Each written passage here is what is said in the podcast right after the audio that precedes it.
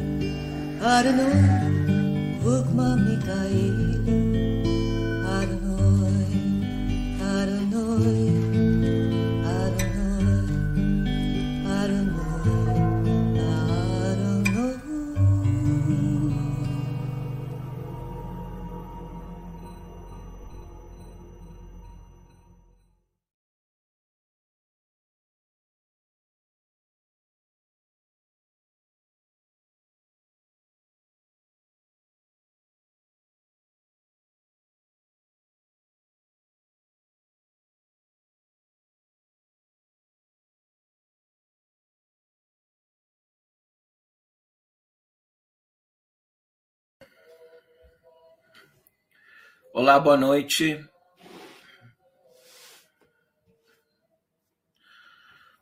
Então, hoje é domingo, estamos começando mais cedo, dia 6 de agosto, e eh, eu vou dar sequência ao Hangout, a live de domingo passado, mas ao mesmo tempo a série, esse é o terceiro seguido que eu estou fazendo do trabalho eh, do livro do conhecimento, as chaves de Enoch.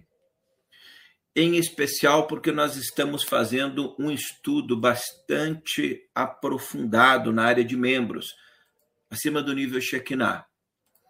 É um convite que eu fiz para as pessoas virarem membros eh, Shekinah, acima Shekinah, Merkabah, Sofia. Tem graça também, mas eu, eu, eu mais simples, é, e eu pedi que as pessoas que pudessem. É um seminário gravado do Dr. Hurtak dos anos 90, então está sendo disponibilizado gratuitamente eu faço todas as considerações, apresentações, enfim. É um trabalho extenuante que vai levar o ano inteiro. Então você pode vir para a nossa série de membros aqui do canal e participar desse estudo, mas não só desse. Faça um esforço, venha para a nossa área de membros.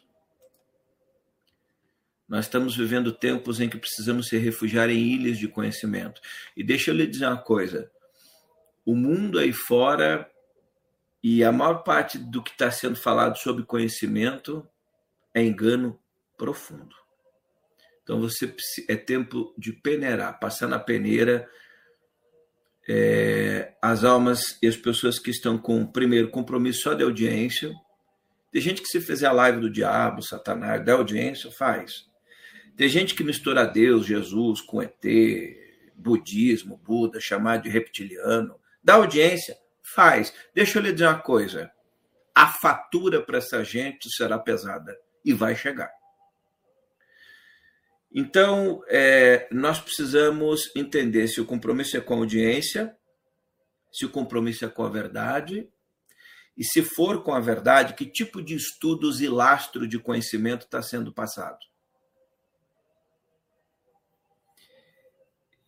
Ninguém tem a verdade absoluta de todas as coisas, porque nós estamos numa realidade bastante instintiva, bastante primitiva da história da Terra.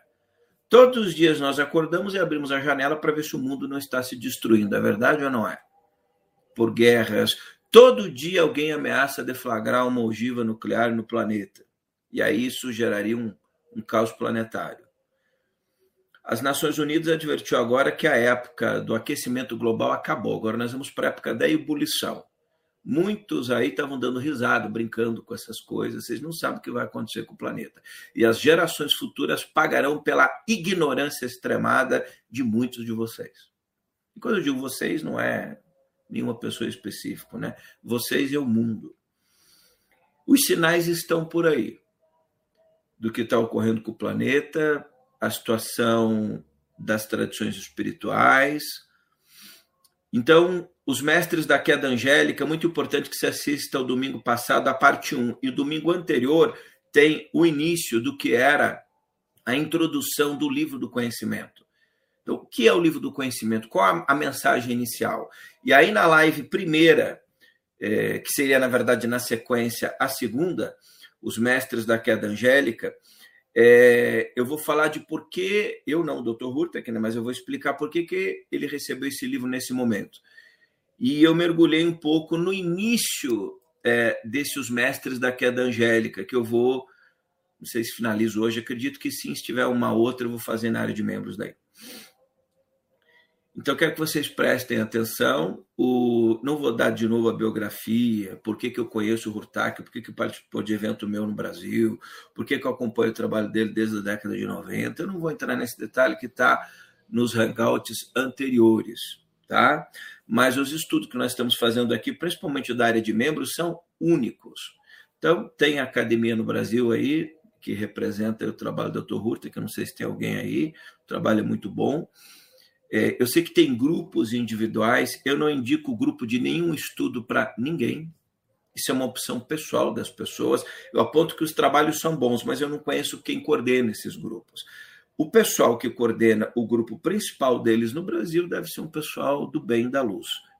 Eu conhecia o de alguns anos atrás, não conheço mais hoje. Então, eu sei que tem grupos que as pessoas criam nas redes sociais, não têm a menor ideia do que estão falando, não conhecem profundamente, não têm capacitação. Fiquem espertos com isso, tá? Boa noite aos nossos moderadores, aos membros do nosso canal. Participem conosco, venham aqui para a nossa área de membros. Eu coloquei uma pergunta aqui, porque nós vamos escapar da parte 2 dos mestres da queda angélica e ir para essa direção. Você acredita que estamos no final dos tempos, descritos nas tradições religiosas? Todas as tradições falam desse final dos tempos, né? Sim, acredito, 42%. Não acredito, 18%. Os sinais falam por si 31%. Tenho dúvidas, 8%. Esse é um tema emblemático. Se você tem dúvidas, é isso mesmo. E os sinais também estão aí, mas é preciso aprender a lê-los. Precisa aprender. Se você não tem a revelação, não adianta. Pode participar, por exemplo, curso de teologia para entender essas coisas vai te idiotar ainda mais, porque os cursos de teologia eles têm vieses ideológicos em acordo das instituições que aplicam esses cursos. Então, assim, é muito complicado. Hoje tudo é empresa, tudo é instituição. Quero fazer uma ressalva aqui. Ontem recebi dois amigos aqui, queridos, o Norberto, lá de Passo Fundo, Rio Grande do Sul, Fabiano, aqui de Florianópolis. Ele morou em Curitiba muito tempo, agora está lá. Está pensando em sair de Florianópolis de novo. A gente ficou até a tarde da noite, eu entrei aqui, dei um oi ao vivo. Eles já estiveram comigo no Lago Titicaca, em, é, três anos atrás uma das últimas viagens que eu fiz, as ruínas de Tiahuanaco, na Bolívia, e fomos até o Peru. A mesma viagem eu vou estar fazendo no final desse ano de 2023. Em dezembro, de 6 a 12 de dezembro, eu vou levar um grupo. Eu tenho membros, pessoas inscritas aqui no canal, dá tempo de você se inscrever. Em mais uma viagem de conhecimento e espiritualidade é, a Pumapunco, Tiauanaco, Altiplano da Bolívia, ao Lago Titicaca, ao Portal de Aramumura, Silustane, as mais importantes, algumas das mais importantes ruínas arqueológicas da história. Tiauanaco é considerado é, um dos grupos de ruínas arqueológicas mais espetaculares do passado da humanidade. Tá? Então, se você quiser vir conosco para essa jornada, eu lhe convido é, tá no descritivo aqui do canal, tem todos os detalhes de como é que você pode participar, ok? Dessa viagem. Vou aproveitar e vou colocar aqui também na sala para ficar registrado no chat enquanto as pessoas estão entrando. É, por uma questão de. Eu estou fazendo com. Eu fiz todos os hangouts anteriores fechado para os membros. Estou testando hoje, porque talvez seja não o último, mas dessa série talvez o último. Não o último do Hurtak. Então, estou é, deixando aberto hoje, espero moderação das pessoas não falar, senão daqui a pouquinho, na hora que iniciar o estudo, eu fecho. E principalmente os membros. Olha, eu amo e tenho amor por todas as pessoas, mas nesse tipo de hangout, os membros precisam escutar. Eu sei que 90% deles escuta. Pode comentar, etc., mas vamos prestar atenção no conhecimento, tá? É, não é para ficar expondo o que eu acho, as nossas ideias. A gente não acha nada quando é estudo de outra pessoa. A gente presta atenção e depois, ah, eu concordo, não concordo, etc. Aí eu deixo um espaço depois. É bem importante porque são estudos muito difíceis, senão ninguém entende nada, tá? Está aqui o link, então, da viagem ao Lago Titicaca. terrainca.com.br. Então, eu espero que. É, e há um parcelamento especial, uma viagem super especial, está muito acessível. Claro que no mundo hoje nada é fácil, né, gente? Mas em termos de uma viagem que inclui todos os gastos, toda a alimentação, é uma viagem que vale a pena você dar uma olhada, tá?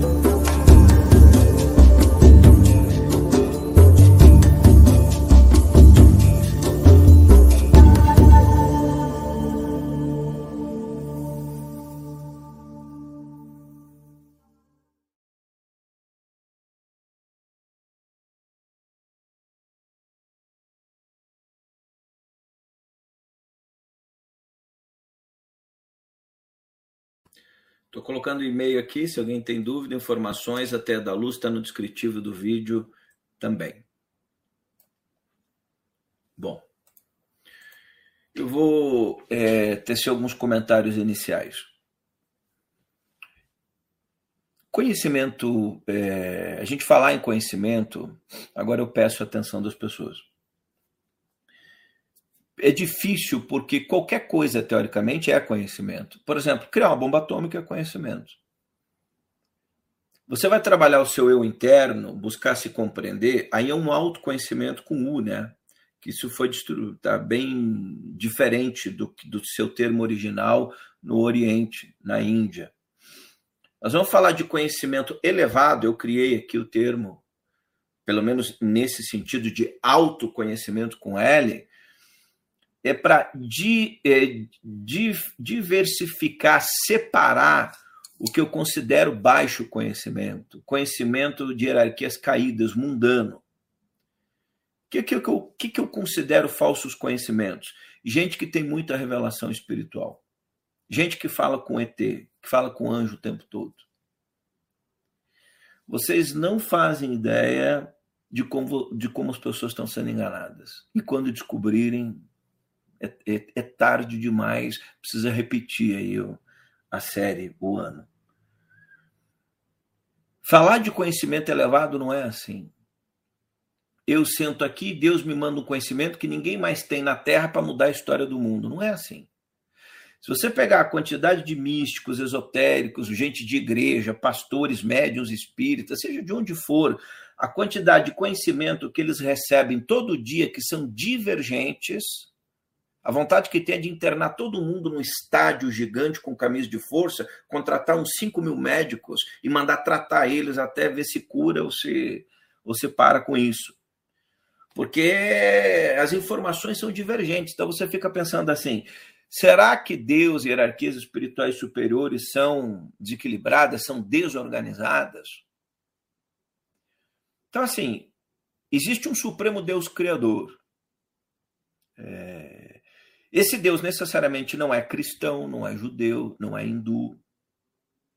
Né? Ele se manifesta nas tradições revelando seus conhecimentos. Porque, do contrário, não é supremo Deus criador. Deus dos hindus não é supremo Deus, é Deus dos hindus. Deus dos cristãos não é supremo Deus criador, é Deus dos cristãos. Né? É o Deus judaico, não é Deus dos judeus. Então, assim, eles podem até estar certo no sentido de que o Deus deles também é o Supremo Deus Criador, mas você não coloca só como Deus judaico. Então, por exemplo, Deus se revela.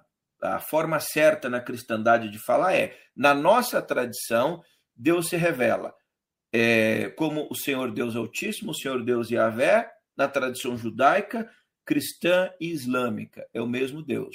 Ponto. Dizer que ele é o único que se revelou só aqui está errado pode se revelar lá numa tribo indígena, no meio, enviar seus emissários, seus mensageiros.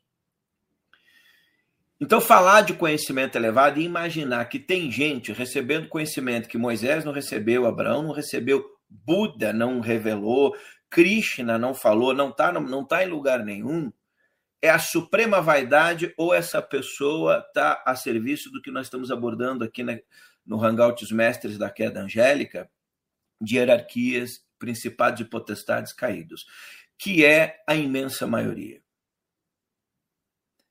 Eu falava com um amigo essa semana, ele me falou uma coisa, eu acho que ele não devia ter falado isso para mim, porque depois eu fiquei a semana pensando. Eu falei semana passada, né? Ele disse assim: ao senhor, eu já recebi orientação de que o que eu tinha para falar nessa missão na Terra eu já falei. Depois eu fiquei pensando: será que no meu caso também? Né? Ele lança um livro a cada ano e meio, dois, sei lá, e de repente também. Né? Porque o que, que acontece? É, há períodos, quando você fala de conhecimento elevado, que você precisa é, se resguardar, introspectar. Esses conhecimentos, eles não, é, não são todas as pessoas que estão preparadas para entendê-los, compreendê-los, não é porque eles são complexos. É porque talvez as pessoas não estejam afim. É a era da iniquidade, da suprema abominação da desolação. As pessoas sabem que tem um Deus, tem um Criador, tem ensinamentos divinos, mas não. Porra. Eu, eu gosto de viajar na maionese com outras coisas. E tem uma fala que eu digo para você que me acompanha há muito tempo: você nunca deve acreditar piamente em nada do que eu falo, você deve rastrear as fontes e ter a sua própria experiência. Mas uma coisa eu, é, eu sou muito certo: você jamais verá nenhuma informação passada por mim enganosa, com objetivos enganosos, que não seja a verdade. Isso não significa que ela seja a verdade final, mas que o objetivo é. Então, as fontes que eu trago, os autores, os livros, é o que eu considero mais próximos. Por isso que eu não entrevisto quase ninguém no meu canal. É, eu fiz isso muito na época que tinha programa de rádio, entrevistei tudo quanto é maluco que tinha nesse Brasil, no exterior, e não, não, é, se eu tiver que voltar a fazer aquilo, eu prefiro não fazer mais nada nessa encarnação, nessa vida na Terra. Não consigo mais fazer isso. Então, tenho, tenho feito um, um vídeo por semana, de vez em quando um bate-papo aí, com às vezes com membro, com inscrito, etc., que eu acho que é legal, e aí a gente descontrai, fala de outras coisas, brinca um pouco, porque faz parte, né? E, mas quando a gente vai falar de conhecimento elevado, aí a gente precisa, e principalmente do sagrado. É, todo mundo coloca Deus, fala de Deus, de hierarquias superiores. Todo mundo, por exemplo, eu não sei se já perceberam, eu não sou representante de ordem nenhuma. Eu, tenho as minhas experiências, mas não sou. Gente, as pessoas são representantes de ordens, de comandos estelares, são representantes de ordem de Melquisedeque. Mentira! Não tem nenhum ser humano encarnado na Terra que seja representante de hierarquia espiritual nenhuma. Mentira dessas pessoas elas estão a fim de grana, de montar suas seitas particulares para enlouquecer você. Essas hierarquias agem nos bastidores. Né? E no muito, você tem, no caso do budismo, uma figura como o Buda da Mongólia, ou no antigo Tibete, a figura dos Dalai Lamas, que seriam a representação física. Mas aí quando você vai ver quem eles são, eles é diferente, eles são líderes de uma nação, de um povo, de, mil, de milhões de pessoas que os acompanham pelo mundo. Então ali é uma linhagem de Budas encarnados que vem de séculos, de milênios, é diferente. No muito você tem alguns mensageiros individuais, mas quando você vai ver que o trabalho é sério, eles não se postam como representantes, mesmo é, os trabalhos de, algum, de, alguns, é, de algumas pessoas das mais importantes no mundo, você nunca vai ver eles recebendo mensagem de Jesus, do arcanjo Miguel. Nem na Bíblia tem isso. Então, nem no Corão tem isso. Tem no máximo o profeta Muhammad recebendo as, as revelações do anjo Gabriel, interagindo com outros arcanjos no Mahabharata, na Índia, você vai ter ah, algum, ah, raríssimas manifestações, como a do Senhor Krishna, que era um avatar, a descida de Deus à Terra, lá no Oriente. Na cristandade, nós vamos ter a manifestação de Deus na pessoa do Cristo, de Jesus. É, alguns profetas na história lá do, de Israel. É, e, o, o, o Islã, por exemplo, você vai ter alguns profetas importantes, mas eles não ficam tendo revelações. Mesmo na história do rabinato e da cabala, você tem alguns rabinos que são muito importantes, alguns personagens em um tempo muito específico, que os judeus vão ter toda uma terminologia para isso, de que naquele momento os seus abrem e revelam a um escolhido o que Deus precisava passar para o povo judeu naquele momento.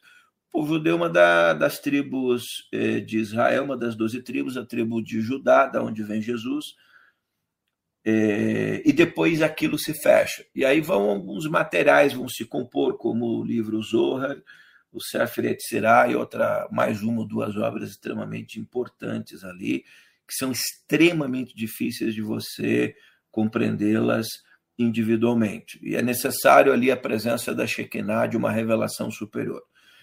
Então, quando você tem pessoas comuns em rede social dizendo que está recebendo conhecimentos extraordinários de hierarquias espirituais superiores, só tem uma resposta para isso: são falsos mensageiros, são mensageiros do engano.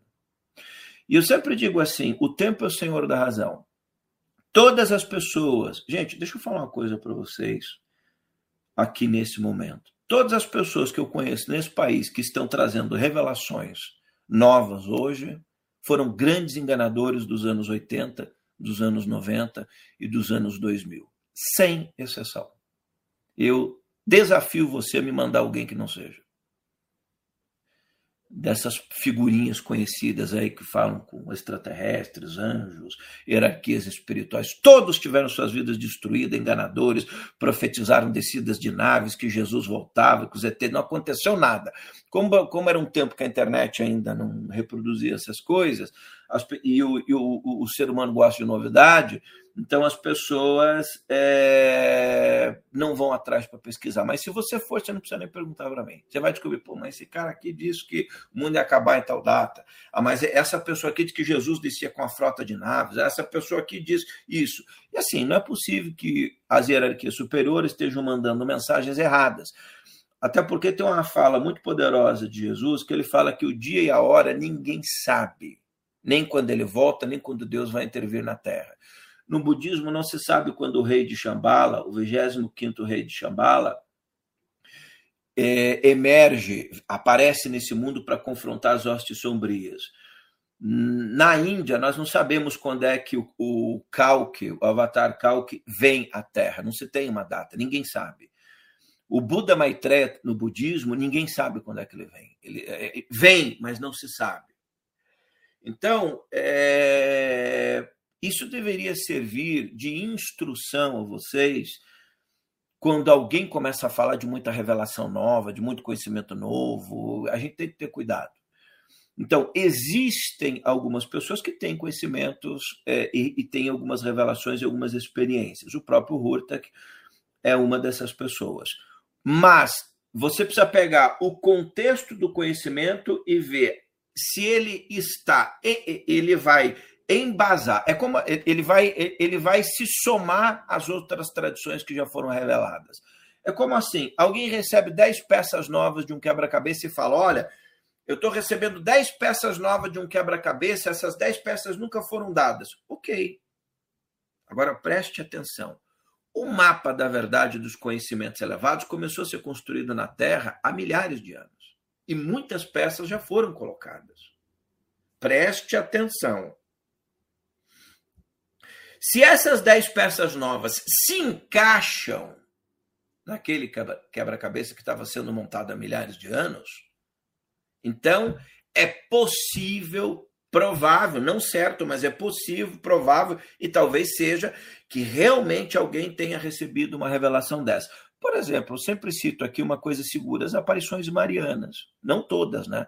As mais importantes. Você vai ver que o que ela revela, as peças do quebra-cabeça, elas se encaixam né, em outros momentos. Então, você tem algumas pessoas muito raras na história aí do, do mundo que receberam no passado, em algum lugar, alguma coisa porque os céus gotejam novos conhecimentos. Quem faz isso? Através da Shekinah do Espírito Santo.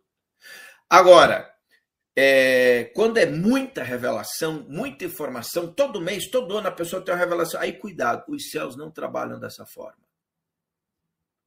Para a humanidade, a humanidade não, para o povo judeu receber os dez mandamentos, eles tiveram que começar com Abraão em Ur, na Caldeia, andar milhares de anos, algumas dezenas de séculos, até que, que, que Moisés pudesse receber os dez mandamentos. E Moisés foi uma alma especial, nasceu e foi iniciado no Egito para ele conhecer o seu oponente. Quando Moisés vem à terra, o Egito estava dominado por forças sombrias caídas. Não tinha nada a ver com hierarquias de luz. Tanto que eles perseguem o povo judeu e o Deus Yahvé se contrapõe ao que estava ocorrendo no Egito. Então, o Egito tem resquícios de uma civilização luminosa lá no seu passado muito distante. É, já no tempo é, de Moisés, um pouco antes, o povo hebreu foi escravo lá. Hoje estão tentando desfazer isso, dizer que as pessoas, que os hebreus não foram escravos no Egito, as pirâmides foram construídas, é, o povo quis construir.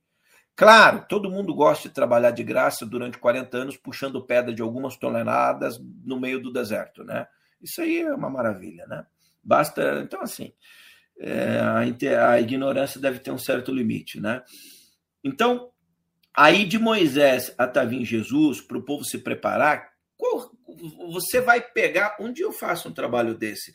Se você pegar o corpo bíblico, você vai ver que as revelações mais importantes ela tem séculos de distanciamento umas das outras, milênios. Se você pegar o budismo, por exemplo, Siddhartha Gautama nasce 600 anos antes de Jesus. Você vai ter alguns expoentes importantes, mas um dos mais importantes na história do budismo vai vir 1600 anos depois dele, que é Padmasambhava, quem vai ao Tibete é, transformar o Tibete numa nação budista. E para ele entrar no Tibete, ele tem que confrontar todos os principados, todos os demônios. As castas de demônios haviam é, dominado o Tibete. E quando o Padma Sambhava, ou o Guru Rinpoche, também chamado de Guru Rinpoche, um dos mais importantes avatares daí do, do passado da história. Ele é convidado para levar o budismo ao Tibete. Ele primeiro tem que vencer os demônios. Ele demora tempos. Ele viaja por todos os montes e montanhas, confrontando e subjugando as castas de demônios que dominavam as terras ali no entorno do Tibete. Na área de membros do meu canal tem um hangout, é, eu explico bem a história de Padma Sambhava, vale muito a pena você assistir. Então você vai ver lá o profeta Daniel no Antigo Testamento Bíblico, ele invoca os céus, não dá certo. Principados e potestades, forças demoníacas que dominavam aquela região, impediu até os anjos de chegarem. Aí Micael, nosso guardião está lá atrás, né, no canal aqui, ele é invocado para conseguir vencer, passar por aquele círculo para socorrer o profeta Daniel. Eu sempre vou citar todas as tradições porque é assim que eu entendo conhecimento elevado. Gente que fala só de cristianismo, ou só de judaísmo, ou só de budismo, ou só de hinduísmo, é limitado, desculpe aqui, a falta de modéstia da minha pessoa. Não pode falar de conhecimento elevado.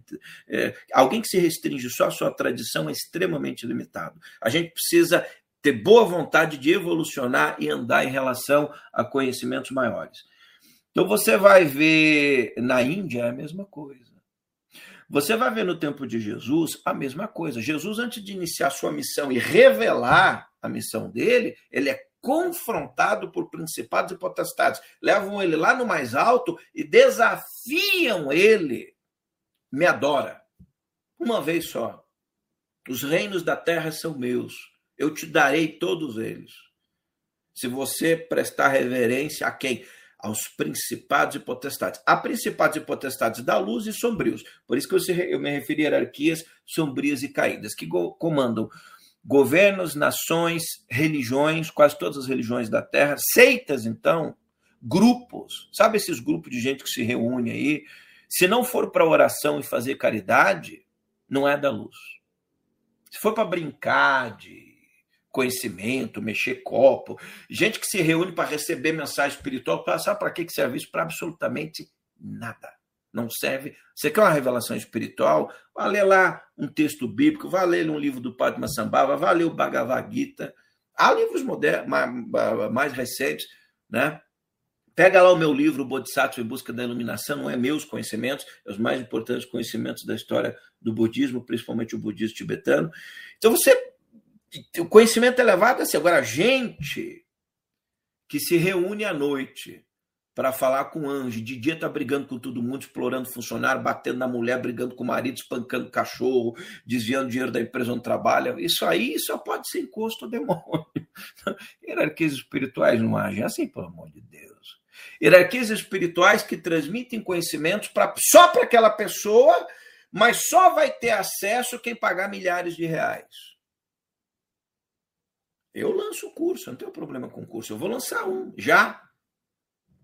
Mas é meu estudo. Eu não vou chegar aqui e vou dizer, olha, Deus me revelou um conhecimento, as hierarquias me revelaram um conhecimento que eu mais. Isso é mentira. O dia que eu fizer isso, nunca mais na existência humana, rasgue meus livros, joga, não me acompanhe nunca mais. Porque eu me vendi para as trevas. Então, quem faz esse tipo de coisa está é, tá brincando com fogo. Então você vai escrever um livro, você tem que vender, custa caro publicar um livro, você vai preparar um curso, é um ano de preparação. Você faz, você fala, o trabalho é meu, o curso é meu, daí eu vou citar textos, livros sagrados, não tem problema com isso, entendeu? Mas o preparo é seu, o trabalho é seu. Aí você pode contar uma experiência ou outra quando você tem. Mas dizer que eu recebi uma revelação e aí só vai ter acesso. Por que, que eu estou, inclusive, é, ao, prestem atenção, as mentes mais despertas do meu canal devem ter pegar, pescado isso. Sempre que eu faço um trabalho elevado que tem a ver com o sagrado na área de membros, eu replico ou não replico em canal aberto pelo menos uma parte desse trabalho. É a contrapartida. E os membros mais despertos sabem disso que se eu pegar conhecimento elevado, só colocar, porque tem gente que não tem condições de vir para hora de membro. Tem gente que é sem vergonha mesmo, quer ter tudo de graça. Tem gente que é sem vergonha, gasta com bebida, com coisa. Mas é para ah, aquele troço é legal, mas eu não estou afim. Né? Mas tem gente que sabe. Então, assim, estamos fazendo um estudo reservado lá do Hurta, que legal. Mas eu também estou aberto colocando para quem não tem condições ou quer conhecer. Isso é muito importante. Fazer o contrapeso. Daí as hierarquias, pô, ele está fazendo trabalho numa área restrita de membros. Legal. Mas ele, ao mesmo tempo, está disponibilizando gratuitamente um estudo que em curso custaria muito caro. Então, são os alertas que eu dou. Sempre tem uma pessoa ou outra que vai entender isso e vai sair do engano. E tem uma coisa muito extraordinária que é o seguinte: uma vez que você sai do engano e desperte, ninguém lhe coopta mais. Tá? Mas precisa sair do engano. Né? Porque existe uma energia de seitas e de gurus que eu mesmo não compreendo direito, mas eu acredito que seja a cooptação. Eu vou, eu vou usar um termo mais popular para que vocês entendam, é a cooptação do espírito, é o aprisionamento do espírito, da consciência da pessoa. Fica aprisionada. Ainda que ele provem que é mentira, que é engano, que aquilo não é verdade, por exemplo, quantos líderes, quantos contatados, quantos médiums previram um monte de coisa que não aconteceu e ainda assim continuam em alta. Eu se acompanho alguém, deixa eu lhe dizer uma coisa, se algum dia eu disse alguma coisa que vai acontecer e marcar data, isso não acontecer, por favor, não volte mais no meu canal que você está correndo perigo, risco. Agora, eu posso fazer isso e depois posso dizer, não, eu me confundi, não, como assim se confundiu? Não, eu, é, os espíritos, que tem gente que faz isso e depois bota a culpa nos espíritos. Não, eu achei que era Deus, mas me enganaram. Não foi dado mais uma chance para a humanidade. Né? A data era essa, mas aí foi da mentira. Deixa eu lhe dizer uma coisa. Todo mundo fala que profecias são dadas para acontecer. Deixa eu lhe falar a verdade desse tema. Profecias são ditas para acontecer, senão não são profecias.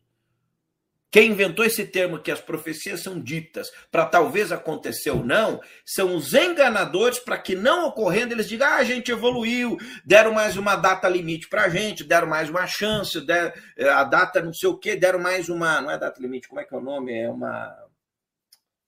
Eh, estender o prazo. Mentira. Jesus falou: os céus e a terra passarão, as minhas palavras não passarão. Então ninguém marca data. Então, o dia que alguém começa a marcar data. Então, assim, nós estamos no final dos tempos, é a pergunta que eu faço. Quem acha que não, ok. Quem acha que sim, ok. Mas quanto tempo dura o fim dos tempos? Não dura uma geração. Na verdade, na verdade, o final dos tempos começa quando Jesus vai embora da terra, quando ele, quando ele ressuscita e vai embora. Ali começa em 70 a destruição do templo, os judeus são dispersos pelo mundo. Aí esse final dos tempos ele vai afunilando. Em 47, depois da Segunda Guerra, os judeus voltam para o Estado de Israel é, refeito, inclusive participação fundamental do embaixador Oswaldo Aranha, embaixador brasileiro na ONU naquela época. É, então, há acontecimentos que vão afunilando. E aí a gente precisa ficar esperto, olhar os sinais do mundo, a inteligência artificial, a destruição da família, do casamento. Então, assim, a irmã Lúcia, por exemplo, de Fátima, Portugal, que eu tenho é, profunda reverência pelas aparições marianas, é, principalmente Fátima. Fátima, La Salette, Garabandal, Lourdes são quatro das mais importantes. É, em Fátima, o que, que ela fala? A Rússia vai espalhar seus erros pelo mundo. O século XX inteirinho, inteirinho, a partir da Revolução de Outubro Vermelho na Rússia, nossos pais, nossos avós e nós mesmos dormimos sob a ameaça das ogivas nucleares da Rússia. O século XX, então isso é profecia. Não é que talvez se, né, é, sabe? Não. O século e, e, já passou, entramos no século XXI e continuamos sob a ameaça da Rússia. O mundo continua. Claro que nenhuma nação é luminosa, todas as nações, mas a nação terrível descrito ali na visão de Maria era a Rússia. É, quem a Rússia inspira? Coreia do Norte, China. Quem são os inimigos mais sombrios da cristandade hoje? A China. Se inspirou em quem? Na Revolução Russa. O que é está destruindo o Brasil? Socialismo comunista. Se inspirou em quem? Na Revolução Russa. Cuba se inspirou em quem, pelo amor de Deus? A Venezuela se inspirou em quem? A Argentina se inspirou em quem? Essas nações estão destruídas. Isso é uma profecia por uma hierarquia espiritual superior. É Jesus falando que o tempo, está vendo aqui, não ficará pedra sobre pedra. Aí 70 vem Jerusalém destruída. Então, nós precisamos aprender a diferenciar quando ah, essas hierarquias superiores trazem algo que é dos céus e quando são as hierarquias caídas, sombrias. Quem lembra do calendário masteca? Aquele amontoado de sandices. Quem lembra de 2012? Quem lembra de 99? Até Nostradamus errou. E, aliás, eu fiz um vídeo aqui expondo o que talvez fosse no sétimo mês do ano de 1999, o grande rei terror virá e ressuscitará Gengis Khan. Você não vai encontrar trabalho mais lúcido no mundo sobre isso.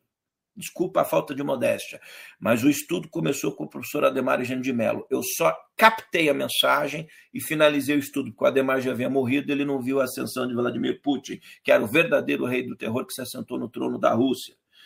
Então, é, tentando restaurar o Império Mongol, que era o Império de Gengis Khan. Está aqui uma live no canal, isso foi aqui do, desse canal o Ademar Eugênio de Mello deu uma, uma, uma, conferência em 99, no início de 99. Depois, um pouco depois, ele morre, ele não viveu para viver isso, e eu, como foi muito próximo, claro que ele morreu em 2000 e pouco, mas uma série de consequências que levaram o mundo nessa direção, a gente só ficou sabendo agora, né? Então, ele não podia perceber isso. Então, nós precisamos entender é, que o mundo está mergulhado em forças sombrias para cooptar você. Assim, os cartões de crédito já nos cooptam, o banco já nos coopta, a indústria de alimentos já coopta a gente, a indústria médica já coopta a gente, a TV, o jornal, a política. E aí, a hora de você cuidar da sua alma, veja que tristeza profunda. Você também vai se permitir ter sua alma cooptada. Deixa eu lhe fazer uma pergunta duríssima. Vale a pena viver assim? Enganado por todo mundo? Enganado por gente que diz que está falando de conhecimento elevado, diz que está falando de espiritualidade, diz que recebe revelação e é um engano terrível. As seitas nunca se proliferaram tanto no mundo. Quando você vai estudá-las, está falando ontem para os meus, os meus amigos que vieram me visitar aqui, é, membros aqui do canal, Está dizendo ontem para eles, um deles, ah, mas esse, esse pessoal aqui parece interessante, por que, que você tem, implica com eles, Alcione? Aí eu, eu, não, eu respondi de forma, eu falei assim, vou te fazer um desafio, você pega o nome deles, coloca no Google e coloca é, Interpol, polícia, nazismo e o que os ex-discípulos falam, mas coloca em inglês e espanhol. Depois você volta para conversar comigo. Ele ficou. É, falei, é, põe lá. Aí quando você põe, vai aparecer assim, ó, uma, duas, três, quatro, cinco, dez, quarenta, cinquenta, sessenta, cem. A Interpol fala, o governo de tais países proibiu, é, a saudação era nazista, não sei Mas a leitura nas redes sociais, todo mundo é iluminado, todo mundo é bom, todo mundo é culto, Por quê? Porque eu quero lhe cooptar. Meu interesse aqui não é conhecimento, é escravizar sua alma. Aí eu vendo o que eu quiser, roubo sua energia, sua alma, sua paz de espírito, transformo você num zumbi e num soldado do exército da minha seita e direciono você para onde eu quiser. E você vira uma marionete. Então as pessoas é, para ocultar isso, ninguém vai para as redes sociais dizer, não, a polícia prendeu os nossos líderes, não, a, a, gente foi denunciado pela Interpol, não, a gente é proibido de entrar em vários países, não, ninguém fala isso, todo mundo vai falar em Platão, Shakespeare, Sócrates, todo mundo vai falar em filó, filosofia, todo mundo vai citar Jesus, Buda, ninguém vai é, vir para a rede social dizer assim, não, eu sou enganador mesmo, eu quero a sua grana, eu tô aqui para lhe enganar. Eu não falo com ET nenhum, mas aí se eu falar que falo, você vai, vai me escutar. Eu não recebo o espírito de ninguém, mas se eu falar que eu recebo, você daí vai dar atenção para mim. Se eu disser que eu tenho poderes, eu falo com Exu, com o diabo, recebo anjo. Eu, Alcione Jacobite, não recebo nada. É só o meu esforço, claro, o Espírito Santo de Deus que me ilumina na minha missão do meu trabalho. Mas não tenho, não recebo, não quero receber. E se alguém resolver descer, eu dou uma pedrada no meio da testa. Some, vaza. Se for da luz e de Deus, eu já tive umas experiências assim, eu não preciso ficar correndo atrás. Se eu estiver preparado e capacitado, acontece naturalmente. Eu não preciso forçar essas coisas, nem você precisa também. Só que o tempo que nós vivemos é da grande ilusão. A gente é seduzido pela, pelas palavras. Né? Então, na continuação dos mestres da queda angélica, desse trabalho do Hurtak hoje, você vai perceber é, que é difícil não ser cooptado e não ser enganado. Quem fala isso? Gente, de, guarde isso que eu vou falar agora. Vamos começar com os Vedas lá, os textos sagrados da Índia. Já há dois mil anos, na Índia, era muito difícil se liberar e atingir a iluminação. Nós temos alguns personagens que conseguem isso. Hoje é quase impossível.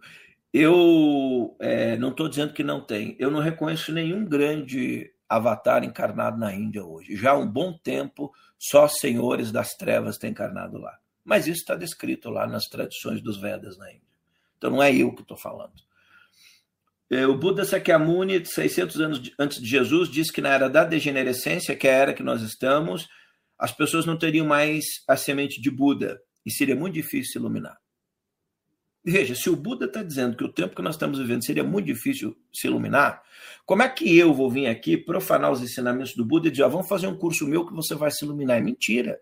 Eu, eu convido você assim, olha, vamos fazer um curso meu, eu vou lhe dar conhecimento elevado. Se iluminar depende de cada um. É possível? É, mas é difícil.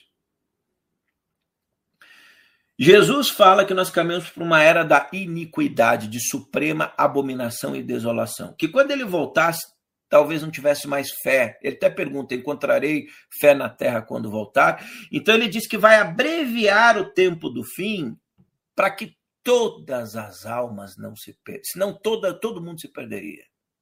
Está vendo como é difícil? Se Jesus está falando, olha, eu vou ter que abreviar o meu retorno, vim antes, porque se eu demorar muito, ninguém se salva.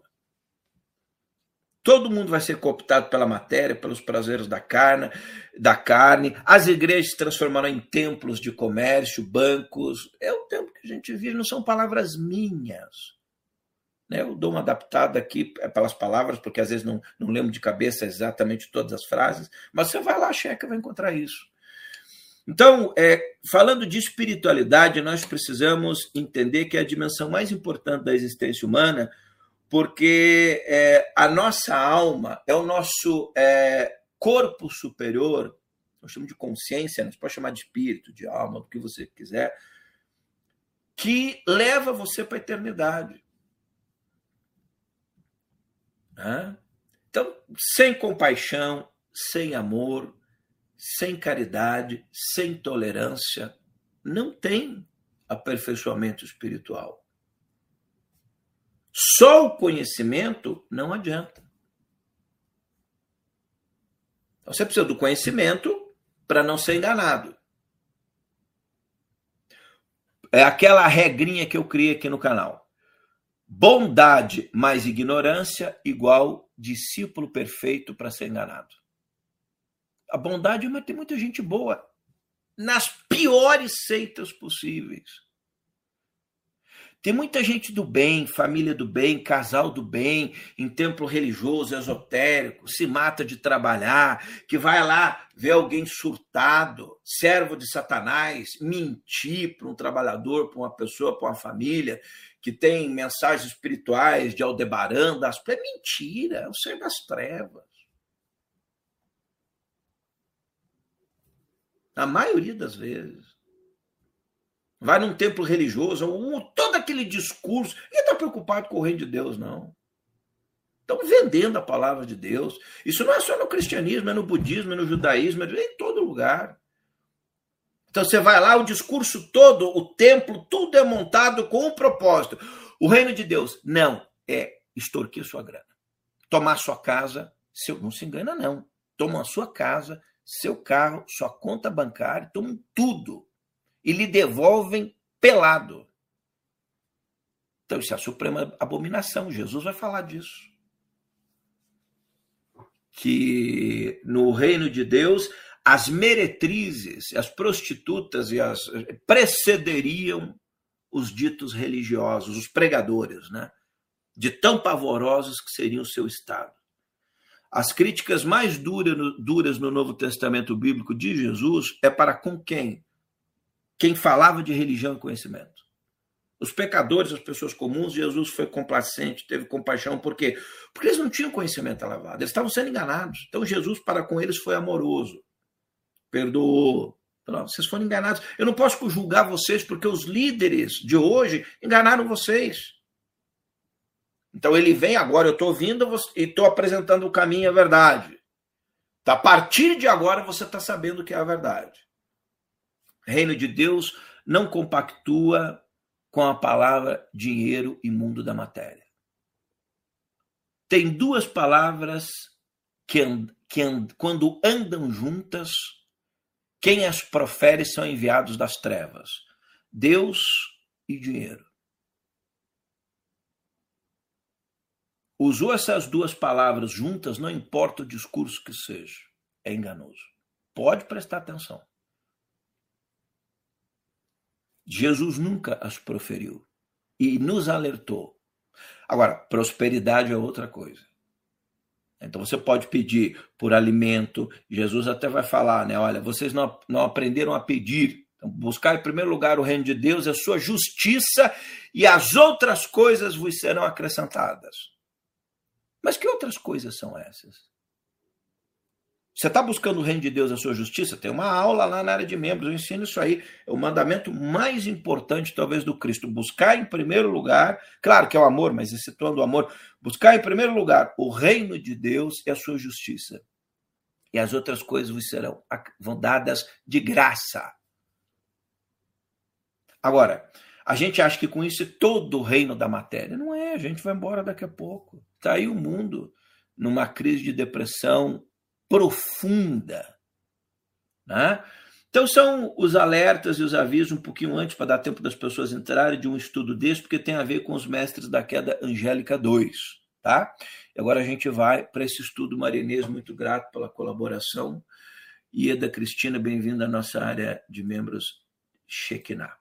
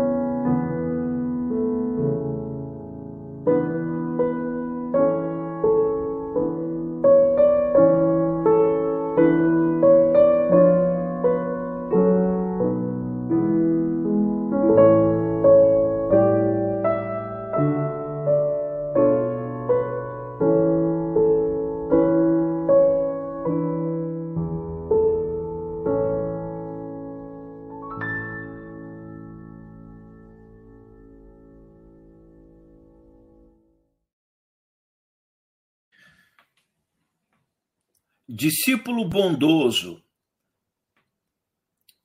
mais ignorância igual a membro perfeito para ser cooptado. Agora, uma pessoa, isso no caminho da espiritualidade, bondosa e capacitada em conhecimento, igual alma desperta, não cooptável. O verdadeiro guru, entre aspas, né, o verdadeiro professor, ele liberta, ele não cria discípulos. Todo guru que cria discípulos nos dias de hoje, porque o discipulado funcionou muito bem. Jesus tinha 12 discípulos, mas era diferente. O Buda tinha discípulos. Na Índia você vai ter discípulos. Mas era, era diferente. Eles davam conhecimento e libertavam as pessoas. Os gurus de hoje, eles aprisionam as pessoas. Então, por isso que eu criei essa regrinha para você não esquecer e cito o René Guinon, a verdadeira espiritualidade é a intelectualidade. A intelectualidade não é o conhecimento do mundo, não é das universidades, não é você ter diploma. Algumas, da, deixa eu lhe dizer uma coisa, algumas das pessoas mais medíocres que eu conheci tinham os diplomas de PhD mais tops da Terra. São almas que, quando desencarnarem desse mundo, se encontrarão na fila do sopão da mediocridade do reino dos céus ou do mundo da espiritualidade. E algumas das pessoas é, que às vezes não terminaram nem seu primário estão entre as mentes mais despertas, serão grandes no reino de Deus e no mundo da espiritualidade, porque se capacitaram da forma correta. Aparece alguém com a mensagem, não, meu, eu, eu li lá, o Jesus não fala isso, não, eu sou budista, não, não, mas eu não é enganado. Então, prestem atenção disso. Verdadeira espiritualidade é intelectualidade no sentido de buscar o conhecimento intelectual, que é o intelectual no sentido que a gente pode buscar, ler, se capacitar. Vocês que estão aqui, por exemplo, parabéns, estão aprendendo. Mesmo quem não, não concorda com tudo, está aprendendo.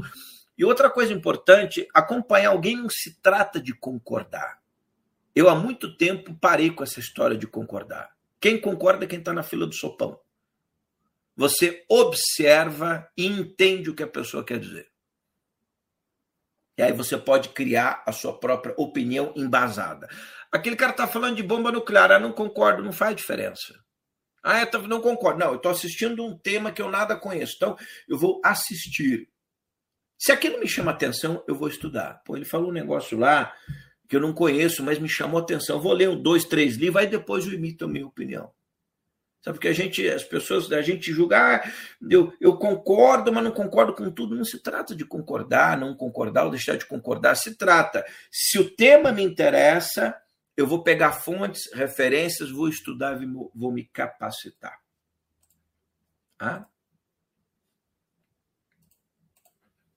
Vamos lá. Bom,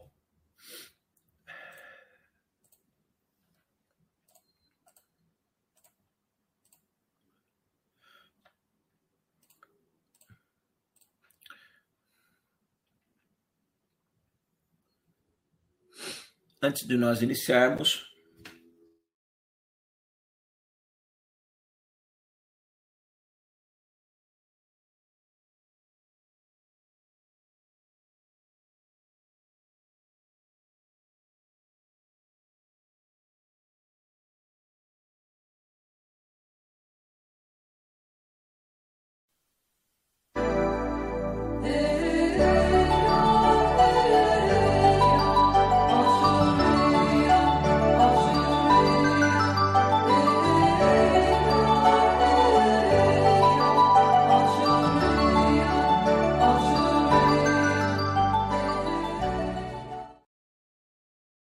que eu sou o que sou, que o Pai Celestial nos inspire, nos capacite em conhecimento elevado.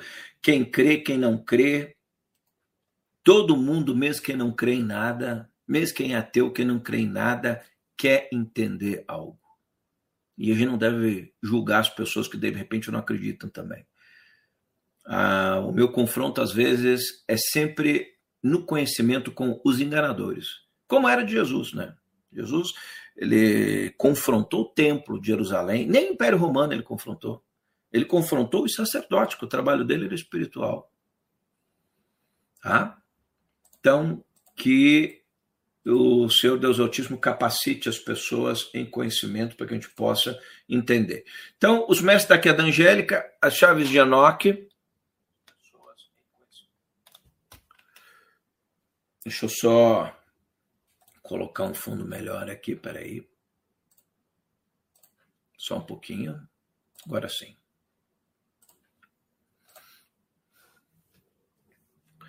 A parte 2, mas é o terceiro hangout, até ficou um pouco confuso, tá? Do livro do conhecimento, as chaves de Enoch, tá aí. Tá aqui eu com o Dr. Hurt, aqui num dos eventos que ele participou que eu fiz no Brasil. Tá lá atrás os nomes sagrados, são os códigos que unem, aí dá para ler tudo lá, não lembro, conhecimento, a consciência. Então, as orações sagradas, essas montagens vocês não vão encontrar, sou eu que faço, tá? Os, os, as orações sagradas, os mantras, sim, alguns são de outros lugares, alguns são da academia, não, vocês não vão achar no Brasil, é muito difícil. Aqui no canal eu tenho, na área de membros, eu tenho os mantras inteiro, que eu coloco uns pedacinhos, tá? E outros budistas, etc. Eu fiz 21 semanas de frequências de meditações luminosas há 3, 4 anos atrás. São maravilhosas e na área de membros a gente tem. Quando eu faço curso, sempre tem material novo e tudo. Bom, aí teve aqui as Chaves de Enoch, o primeiro livro do conhecimento, nessa sequência, porque teve um tempo atrás que eu já falei do livro do conhecimento. No primeiro eu falei o que são as chaves, como foi a experiência do Dr. James Hurtek. Aí no segundo eu iniciei os mestres da queda angélica, as chaves de Enoch. Eu falei por que as chaves foram reveladas agora e, e comecei os mestres da queda angélica. E hoje a gente vai acelerar um pouquinho isso, é, as chaves de Enoch, na parte 2 dos mestres da queda angélica. Bom, a chave 306, o livro é escrito em chaves, como se fosse capítulos e versículos, tá? Eu explico tudo isso, o próprio Hurta explica isso no, no, na aula 1, coloquei trechos dele falando. Então, é, eu coloquei isso na aula passada e quero que você guarde isso aqui. A chave 306, no item 24, vai dizer o seguinte: quem não buscar a luz continuará como um receptáculo aberto aos mestres da queda angélica que necessitam das energias coletivas das formas de espécies em evolução. Nós somos bateria de energia de forças caídas. É, é a impressão que é ficção científica, né? Quem é muito materialista e muito cientista olha uma coisa dessa e fala: nossa, aquele pessoal é tudo louco. Louco é viver uma vida achando que morreu, acabou tudo. Pirado é quem acha que o universo nasceu sozinho. Doido é quem acha que a gente é sendo macaco. Doido e louco é esse pessoal que estuda a vida inteira, tira dois diplomas de PhD, acha que o universo eh, nasceu sozinho, que o nada não é nada, que a gente descende de um, ancestral comum com os macacos e que morreu, acabou tudo. Eles é que são doidos. Então, você deixa, você não busca a luz, você deixa aberto, você fica à mercê de ser cooptado por essas forças.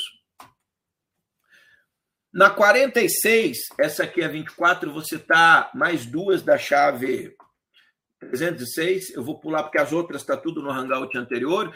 Ele vai dizer o seguinte: Pois na luta para abolir os programas caídos de criação, é necessário que a ordem de Micael, do, do arcanjo Micael, e a ordem de Uriel, outro arcanjo, desçam dos céus superiores. Não é o nosso universo, é outro universo, outra realidade desçam dos céus superiores e resgatem a descendência de Adão. Resgatar porque nós somos geração adâmica caída. De, resgate a descendência de Adão que está limitada aos três véus carnais. Nós estamos numa uma, uma tridimensionalidade, né? De hoje em diante, a consciência da criação espiritual já não dormirá sob o aspecto sombrio da luz falsa. Você precisa fazer um desafio na sua vida que é o seguinte: fazer uma conexão com forças superiores, o que quer que seja que estiver lhe enganando na área do conhecimento da espiritualidade, que a ficha caia para você e você se afaste. Se você estiver me acompanhando e a ficha cair naquele canal, aquele material que aquele rapaz está lhe ensinando, ele é um enganador. Você se afasta e nunca mais volta aqui. Então, faça isso para com todos. A regra tem que valer para todo mundo. Tá? Então, você precisa se libertar da falsa luz. O que mais engana as pessoas hoje? A falsa luz. A falsa paz, a falsa luz, os falsos mestres, a falsa hierarquia. o falso contato, os falsos médiums infectou o planeta Terra. A falsa ciência, o falso conhecimento. No 47, o Enoch vai dizer para o Hurtak, vi como, e aqui o Hurtak falando, né? Vi como o Metatron nomeou a grandiosa sabedoria de luz e como os senhores de luz superiores não mais isolavam a Terra, porque a Terra está isolada. Né? É, não mais isolavam a Terra, ele está falando de um tempo futuro, para que ela já não mais estivesse sob o comando caído dos senhores de luz rebeldes, dos anjos rebeldes, os mestres da queda angélica, os demônios, aí usa o nome que você quiser. Vi como uma semente pré-galáctica especial de deuses da raça El, pertencentes à luz, caminhou sobre a terra e começou a elevar as criações dos mundos de pó. Então há uma geração de almas que, quando despertam, estão elevando, se elevando e ajudando a elevar a própria terra. No 48, vi como a semente eleita de Enoque e Sete edificou cidades nos céus. Lembra que eu falo para vocês que os céus superiores não têm planetas, né? A gente vai trabalhar com cidades espaciais, mansões celestiais, são as ecalotes planetárias, né? É, das tradições antigas. Edificou cidades nos céus que eram modeladas na terra. Eles estavam preparando a semente física para cruzar este limiar de criação quando o homem tiver aprendido a cooperar e a viver como uma família de Deus. Por enquanto, não. A gente ainda é uma família caída, né? O Amishadai, né? A família de Deus. E vi o glorioso bioestrato restaurado nos céus e os poderes anticristo e anti-sete derrotados. Entenda aqui, isso aqui é um acréscimo meu, tá? O que é Sete e sua linhagem? Sete é o terceiro filho de Adão e Eva, e dele descende a linhagem dos filhos do Deus Altíssimo na terra. E os filhos de Caim são oposto a Sete. Então, Sete tem ele dele descende a linhagem dos filhos do Deus Altíssimo na tradição judaica, tá, gente? Sempre estou falando é no mundo, é na tradição judaica aqui, tá? E os filhos de Caim são o oposto. Então nós precisamos entender a linhagem de Sete. Agora nós vamos pular para a chave 308. E é essa chave inteira que eu vou fazer o trabalho aqui. Eu, eu finalizei as da 306 ali, algumas da aula passada, para que você entenda o que, que aonde nós vamos chegar. Tá? para onde a gente é, vai.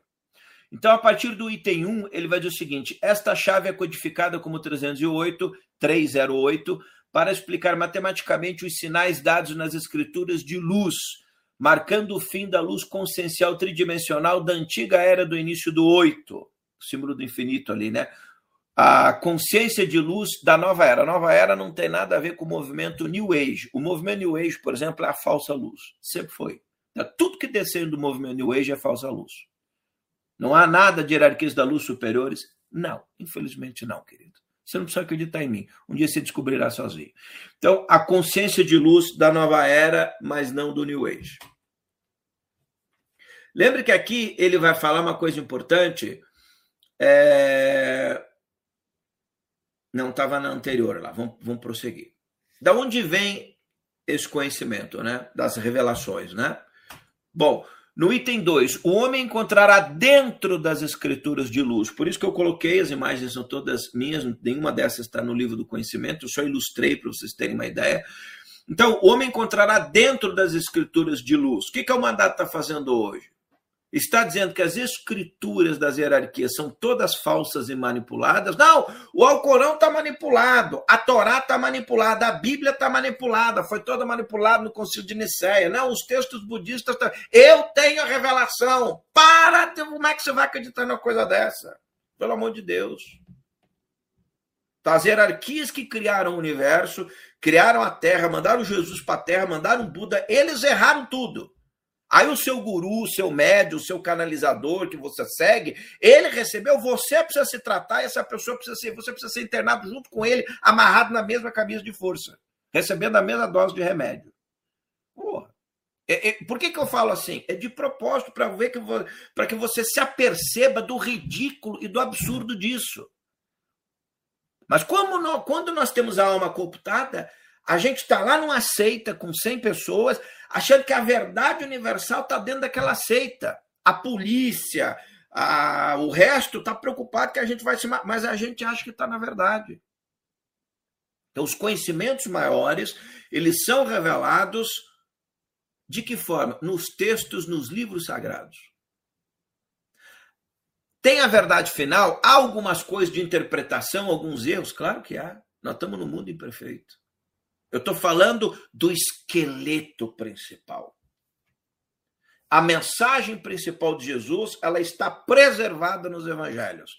Ah, mas eu li o Cavalo de Troia do Benítez, ele, o Benítez é um mentiroso e um enganador. Eu conheço, ele é muito gente boa, mas ele não entende nada de Bíblia.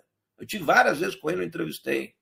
Ele mente, ele foi processado, ele plagiou aqueles textos de uma outra ordem, que naquela ordem também foi manipulado e enganado.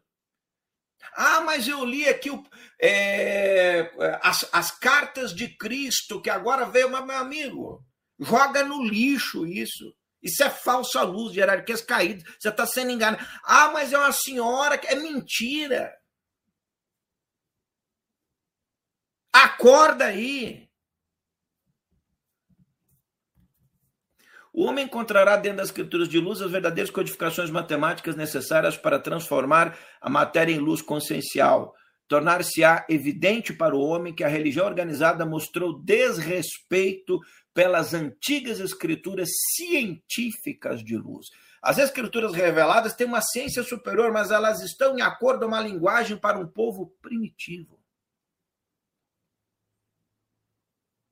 É isso que nós precisamos entender. Então, a, quando ele fala religião organizada, são as seitas, as ordens, eles mostraram desrespeito pelas antigas escrituras. Quais? Hindus, budistas, islâmicas, cristãs, judaicas, zoroastristas, as tradições reveladas na história humana. Ah, mas eu pertenço aqui a uma ordem que diz que as outras são falsas. Por isso mesmo, você está numa enganada. E vai morrer enganado. E quando morrer, seu tempo na Terra esgotou, vai cair a sua ficha do quão enganado você foi. Então, nós precisamos buscar nos textos é, e esquecer, porque, por exemplo, você pega o Antigo Testamento Bíblico, há um monte de coisa ali que não tem nada a ver com conhecimento elevado. Eram leis para um povo no deserto, um povo ignorante, não sei o que. Nós precisamos extrair dali as sementes valiosas dos conhecimentos elevados, elas estão ali. O que, que as instituições religiosas fazem hoje? Prendem a pessoa nos costumes, no modismo, na questão da sexualidade, de uma série de outras coisas para escravizar você. Mas isso era para um povo do deserto. Tem gente hoje discutindo quando você fala de conhecimento elevado, se comer carne de porco ou não é mandamento humano. Se vinho, Jesus bebia vinho ou não podia beber, ou era suco de uva. A pessoa que está discutindo isso aí, você precisa se afastar, sai correndo. A pessoa não está preparada para conhecimento elevado. Deixa ela no tempo dela. Aí eu fui numa instituição, então, então talvez, mas eu, todo mundo discute isso. Então, então, então talvez você seja a única alma lúcida. Você faz o quê? Você abençoa todo mundo e diz, ó, vocês vão aí discutir carne de porco, se eu devo namorar com a minha esposa com a luz acesa, eu posso tomar banho pelado, é, ou não, é, se eu posso beijar naquele lugar ou não. Vocês ficam discutindo isso aí, que eu vou discutir os mistérios celestiais, vou achar mais um doido igual a mim, mas eu não quero saber disso. E você se afasta e deixa os doidos debatendo aquilo que eles, eles só conseguem entender. A mente das pessoas quer saber se eu pagadismo, se eu, se, se eu não pagadismo eu estou roubando a Deus. Você está num lugar que estão discutindo isso? Então, você, eles, de repente, essas pessoas estão no lugar certo. Você, se você tem consciência de que, de que isso é absurdo, não tente mudar. Saia de lá, você que está no lugar errado. Você está num lugar que tem alguém dizendo que, que fala com um ET, mas não consegue dar uma informação inteligente. Então deixa as pessoas lá ouvindo, sai você. Com o tempo, eu descobri o seguinte: diga-me onde estão as massas, eu lhe direi onde estão os enganados. As massas a maioria, as audiências estão sempre enganadas. As massas são sempre boi no pasto, ovelha no pasto, o lobo que está vigiando. Então, nós vamos mergulhar nos textos, mas não é em acordo à interpretação de interesse, mas descobrir onde estão as pérolas de conhecimento elevado. Jesus falava 30 coisas e lançava uma pérola extraordinária, que ninguém está preparado para entender. Pensando em quem? Nas gerações futuras que viriam. De repente ele fala assim: olha, vocês estão capacitados para entender, mas eu vou enviar o Consolador, o Shekinah, e ele vos dará entendimento sobre o que eu estou falando hoje. Então, as pessoas que vão se capacitando vão recebendo essa compreensão. Por esta razão, o Hurtak vai prosseguir, as religiões organizadas que promove os sacerdócios do homem à custa das escrituras serão vistas como a abominação da desolação. Quem está explorando as pessoas usando o nome de Deus é a suprema, é a abominação da desolação. Porque se assentam no lugar do Senhor Deus, proclamando a si próprias como a força de Yahvé e a autoridade crística, e são enganadores.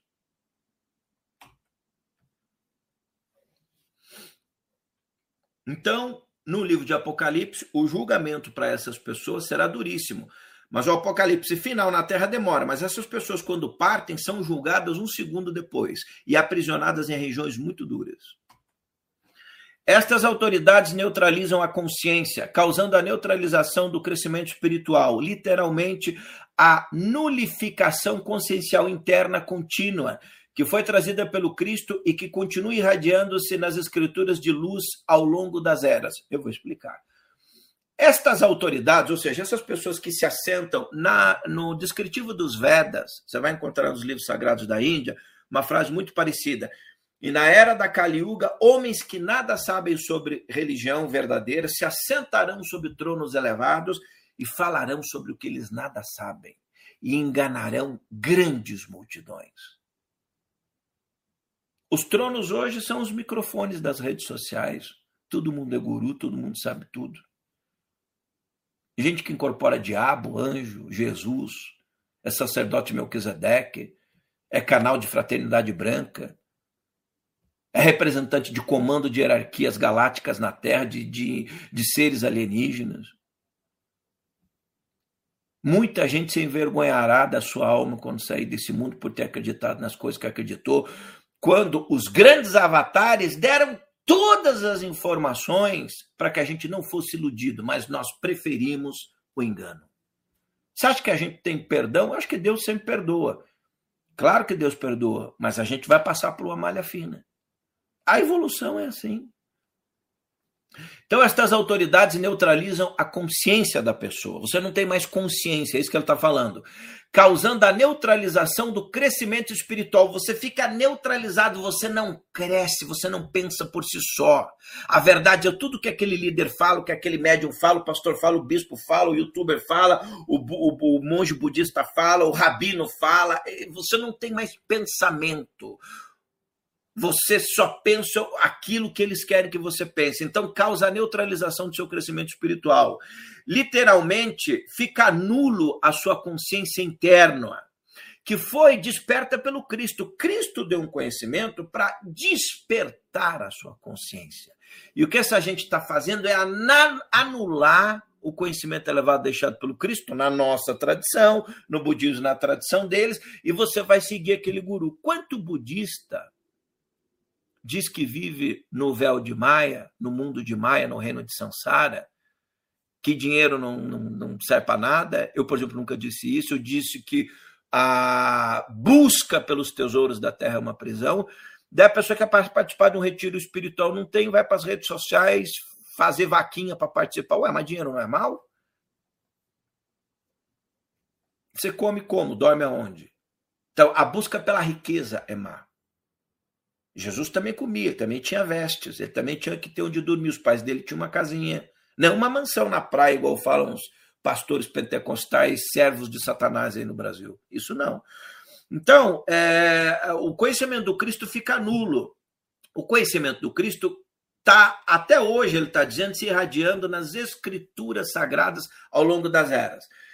Eu, o conhecimento, ninguém na Terra vai lhe dar um conhecimento mais elevado do que o Cristo deu, na nossa tradição, né? do que Moisés revelou lá para os judeus. Talvez alguma parte das revelações, ou do que um Isaías falou, ou do que um profeta Daniel falou. Mesmo no Zohar, que é um dos mais importantes livros da tradição cabalística para os judeus, para os rabinos, é, que é extraordinário, não vai ter um peso maior do que fala o profeta Daniel, do que fala Isaías. Vai, é, ainda fica um pouco abaixo.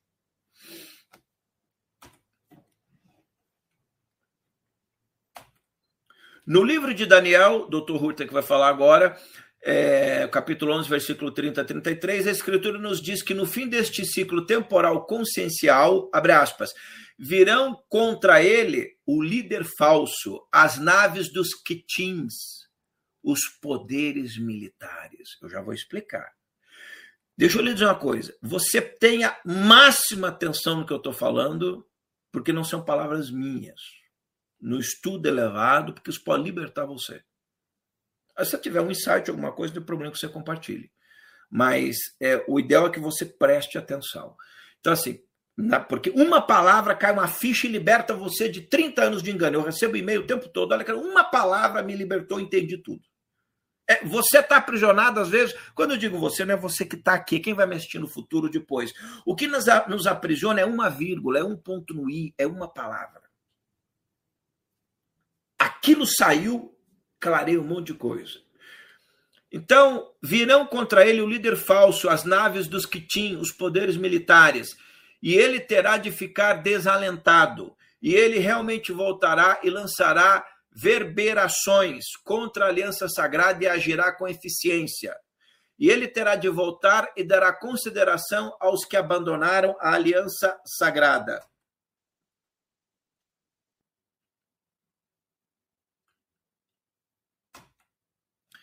Já vou explicar. Vou ler mais um pouco para você entender. No 5, e erguer-se-ão braços procedentes dele, e eles hão de profanar o santuário, o baluarte, e remover o sacrifício contínuo. E hão de constituir a coisa repugnante, está lá no livro de Daniel, que causa desolação. E os que agirem iniquamente, daí vem a iniquidade também, contra a aliança sagrada, ele levará à apostasia. Então, o, a apostasia e a iniquidade são as duas pragas da humanidade daqui para frente.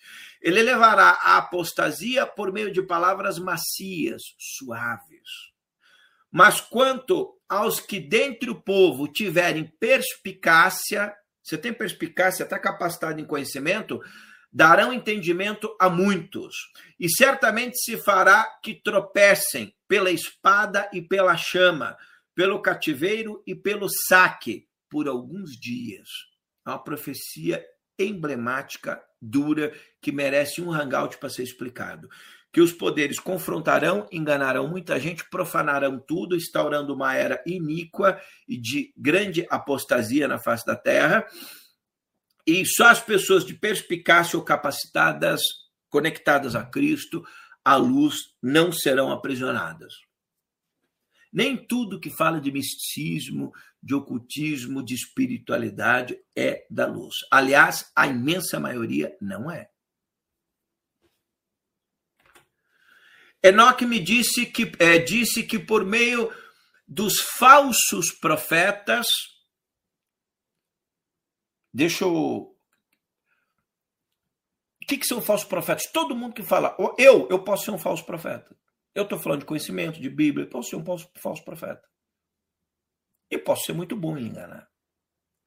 Um médium, um canalizador, um vidente, um pastor, um padre, um papa, um, um, um lama. Os escândalos envolvendo grandes lamas tibetanos chegou a um nível mais baixo que o próprio Dalai Lama, a sua santidade 14 Dalai Lama, é, acabou com a instituição Dalai Lama. Eu não sei se você sabe, eu já quando ele fez isso eu alertei aqui no canal. Que o Dalai Lama, vendo o nível de profanação do, do, do, do que era a reencarnação dos lamas no mundo, ele deu fim à instituição Dalai Lama e ao processo de reconhecimento dos novos lamas. Aí ele acabou com isso. Então, quando ele fala falsos profetas, a gente pode entender isso aonde for, né? Uh, Enoque me diz que por meio dos falsos profetas haverá uma falsa aliança de uma divindade. Deixa eu lhe dizer uma coisa: todo mundo conectado ao tema extraterrestre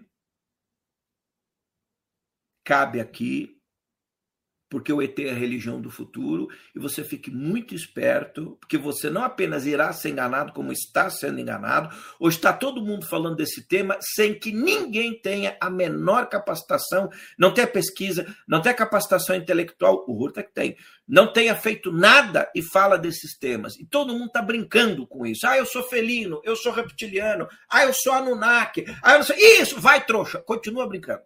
Vai, brinca com coisa séria. Lembra aquela brincadeira do copo de invocar espírito?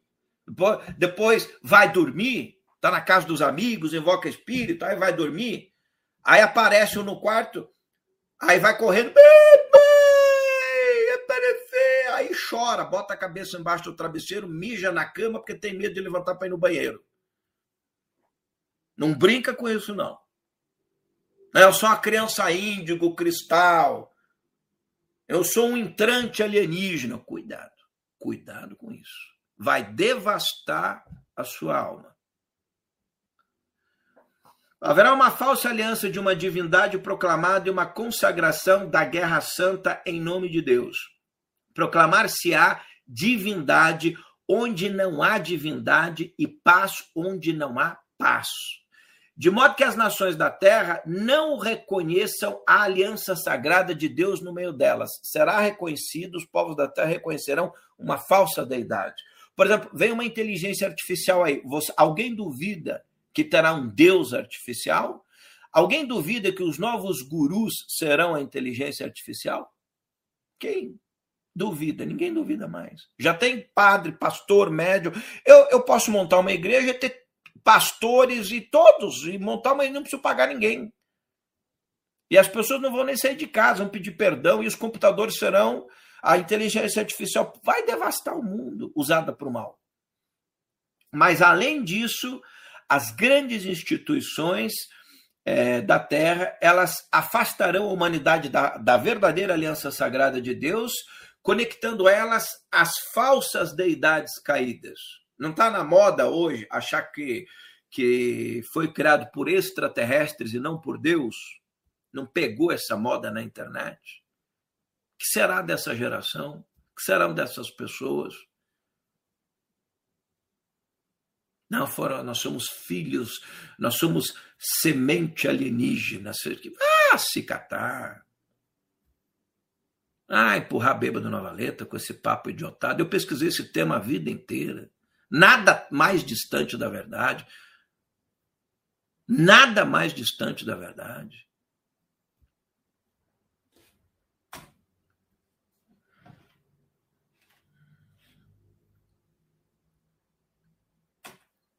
Oito.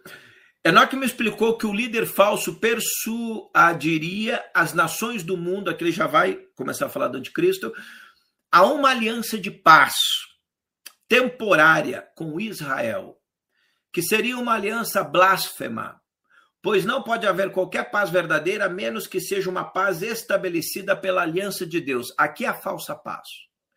Não está na moda aí ter um monte de literatura esotérica, mística, ocultista,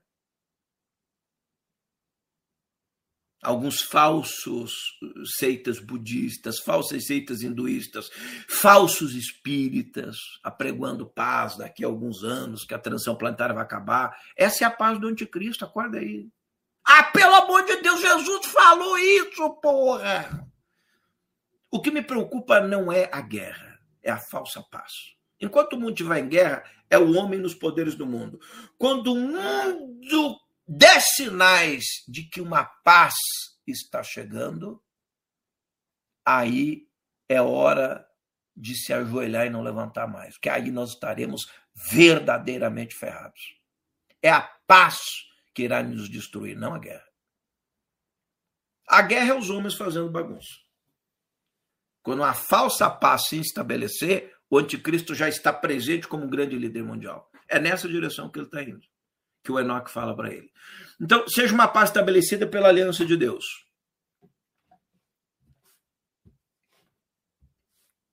Que a verdadeira paz só Cristo pode dar. A verdadeira paz para quem é budista vai encontrar seguindo os conselhos, os ensinamentos verdadeiros de Siddhartha. Se você é hindu, você vai encontrar paz nos verdadeiros ensinamentos de Krishna, de Brahma, se você é muçulmano, você vai encontrar verdadeira paz no sentido maior no que o profeta Muhammad recebeu do anjo Gabriel. E não no que algum sheik, algum guru islâmico doido fala. No item 9, por esta razão, a aliança de paz estabelecida pelas nações ruiria, após um breve reinado, é o que está descrito no livro de Apocalipse, o qual assinalaria a marcha das nações. Portanto, Jesus nos diz, aí ele vai citar o livro de Mateus, veja, esse é o Dr. James Hurtak, um cientista, um dos maiores pesquisadores do tema UFO e discos voadores no mundo. É por isso que eu trago o estudo dele. Eu me alinho a muito as minhas pesquisas, os meus estudos, os congressos, os fóruns mundiais que eu fiz, o programa de rádio que eu fiz, sempre foi nessa direção. As reportagens para a TV e tudo que eu fiz a vida inteira vão se alinhar com as experiências do que ele fala. Por isso, esse estudo profundo aqui. Eu prefiro não falar, e vocês sabem que é verdade, eu não tenho falado, não tenho feito hangout se eu não achar mais que eu tenho algo importante para falar. Portanto, Jesus vai nos dizer no livro de Mateus 24, 15 e 18. Quando avistardes a coisa repugnante que causa desolação, conforme falado por intermédio de Daniel, profeta Daniel, profeta, né? Estar em pé num lugar santo, que o leitor use de discernimento. Então, os que estiverem na Judéia comecem a fugir para os montes. O homem que estiver no alto da casa não desça para tirar de sua casa os bens. E o homem que estiver no campo não volte para casa para apanhar sua roupa exterior é o tempo, é o tempo das profecias que chegou. Nesse tempo,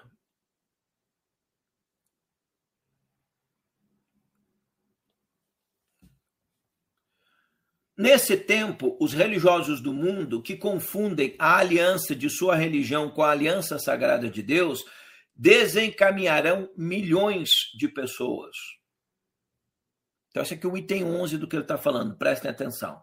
Nesse tempo, os religiosos do mundo, os religiosos não é só católico, evangélico, protestante, é místico, é todo mundo que fala de espiritualidade, ocultista, esotérico, espírita, budista, hindu, é todo mundo. Neste tempo, os religiosos do mundo que confundem a aliança de sua religião com a aliança sagrada de Deus desencaminharão milhões de pessoas. Então, nós estamos vendo aí de todas as seitas, templos da face da terra, qual é a percentagem de pessoas que está desencaminhada para o engano? Sei lá, quase totalidade, aí 90%, se, a gente, se eu pudesse que chutar, mais de 90% das pessoas que frequentam qualquer tipo de organização místico-religiosa foi desencaminhou. Está perdida. Perdida no sentido das ideias de conhecimento elevado. Tanta verdade. Ah, mas isso é um exagero do Alcione. O que é o Brasil? Uma pátria religiosa uma pátria cristã. Nós somos uma pátria, a gente tem orgulho de dizer isso, né? O Brasil é uma pátria católica, evangélica, meio mística e um pingadinho de espírita. É, hoje nós estamos católico evangélico meio igual, aí os espíritos místicos acho que meio igual. É, sim, mas qual qual a situação do Brasil? Olha o nosso Estado. Olha, os Estados Unidos não são uma nação protestante. Olha a situação da América. Está destruída. O que, que aconteceu com as religiões, com os conhecimentos elevados? Nós temos trocentas mil igrejas, 300 mil templos de umbanda, budista, esotérico, místico, Rosa Cruz, maçonaria, teosofia. Na verdade, tem tudo quanto é tipo de picaretagem da face da terra no Brasil. Todo mundo achando que isso é conhecimento elevado e a nossa nação indo para o abismo, a marcha para o abismo acelerada. Está na hora da gente acordar. Isso aí foi engano. Não significa que dentro dessas instituições todas não tenham gente da luz, mas a grande maioria desse povo nos enganou. O, o coeficiente espiritual do Brasil está destruído. Estamos aí, droga para ser aprovada, aborto para ser aprovado, cassino para ser aprovado, e está tudo bem, vai ficar cada vez pior. Então nós confundimos aliança com Deus com aliança religiosa. São duas coisas diferentes desencaminharão milhões de pessoas para que elas não consigam participar na aliança do Deus vivo com seu espírito.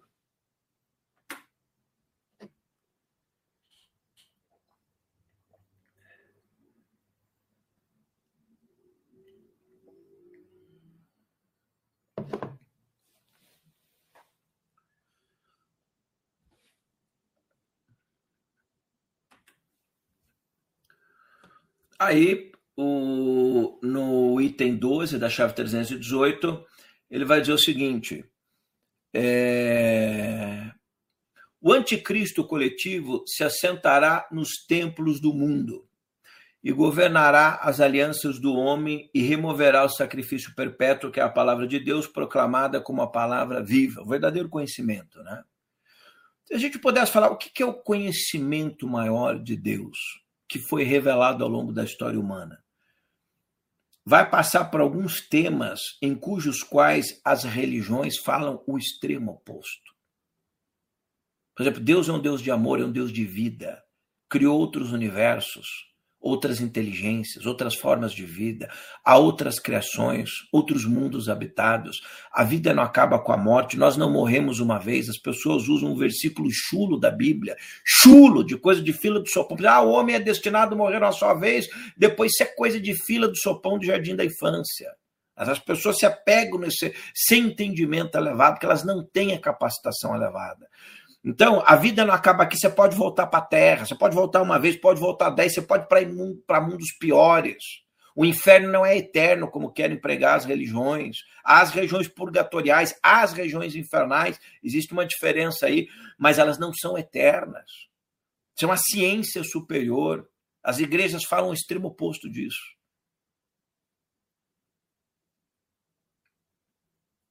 Então, a palavra viva embute um conhecimento elevado, mas que a gente não. E no tempo marcado, a montanha sagrada do Sinai, que é rodeada pelos filhos de Amon, ali é, ele está voltando à profecia do Daniel, que se reunirão vindos de leste e do sul, os desalojados da Palestina. Suscitarão entre as nações uma guerra santa baseada na abominação de uma aliança histórica e terão êxito ao altivar os fogos da destruição.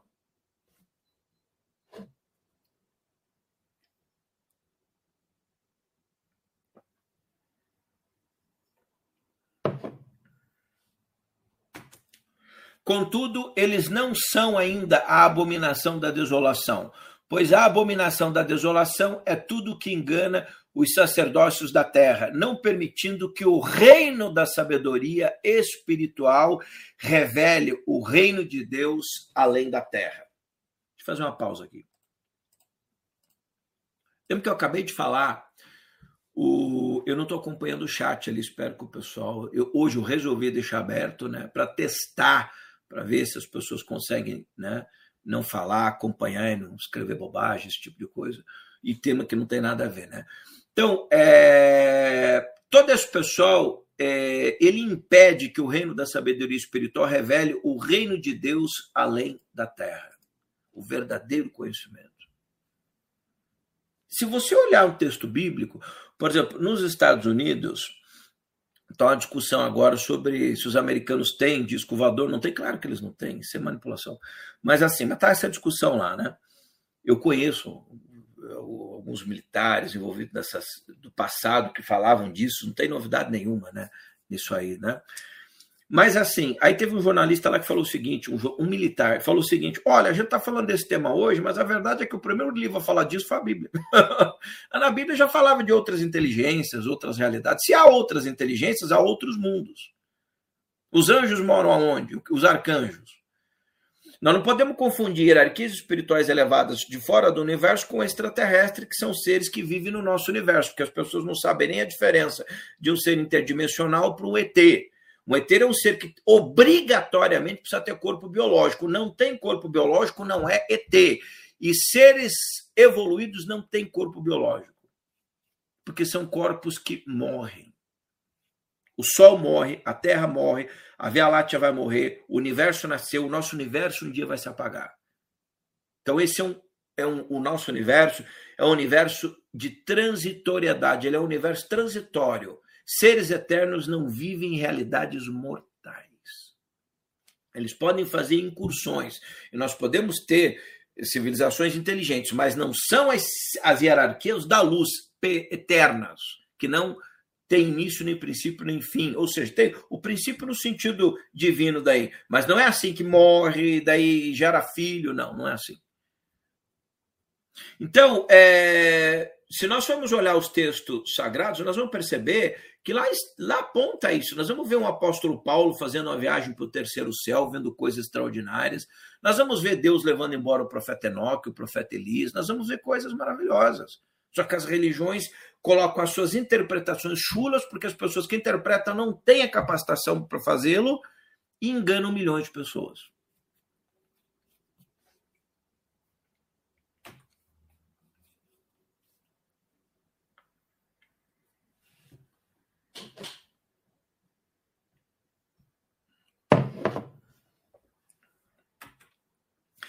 O 14. E assim em Daniel 12, 3, 4 está revelada a chave mais importante dentro deste rolo, que há de, é, de ser vivenciada pelos fiéis da palavra no final desta era. Qual é o texto mais importante de Daniel? É o Hurtek falando, tá?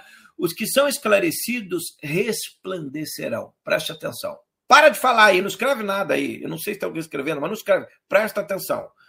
Os que são esclarecidos resplandecerão como o resplendor do firmamento.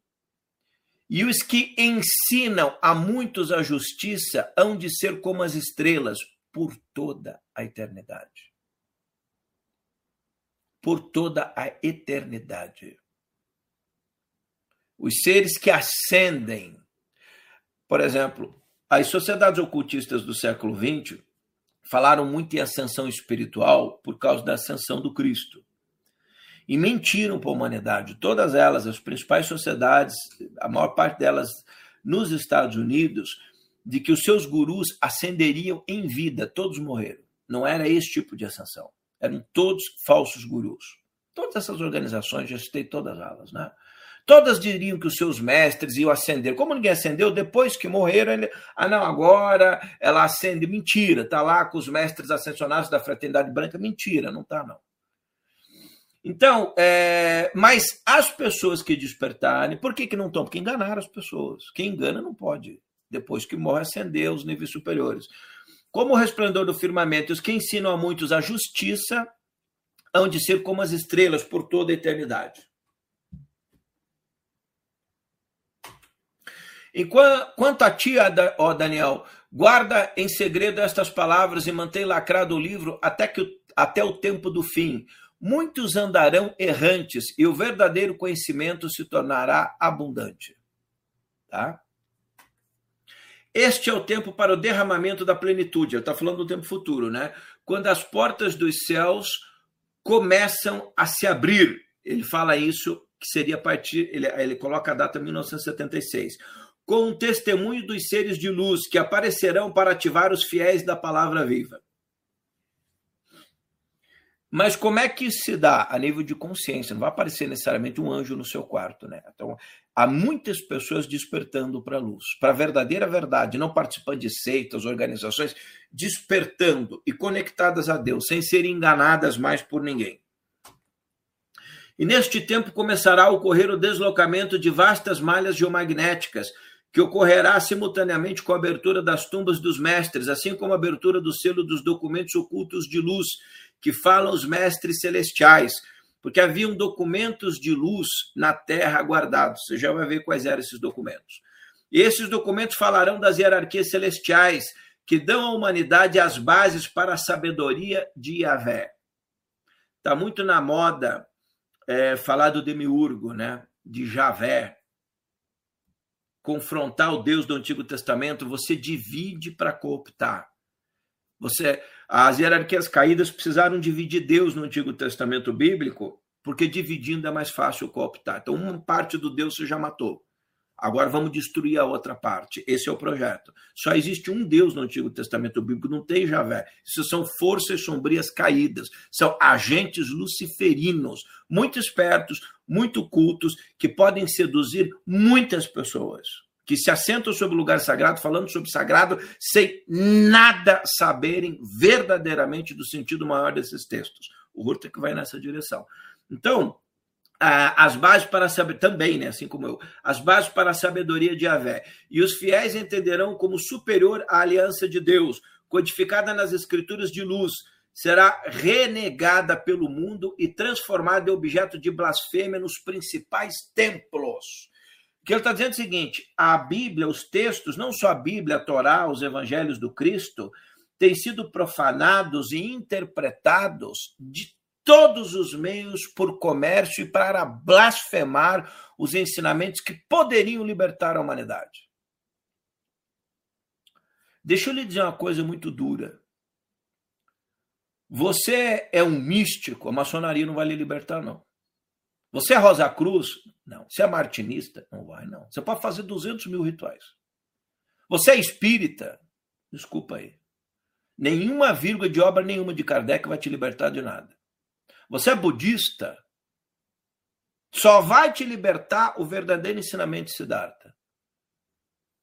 Você é de teo, teosofia, de, de dessas ordens de gente doida que tem.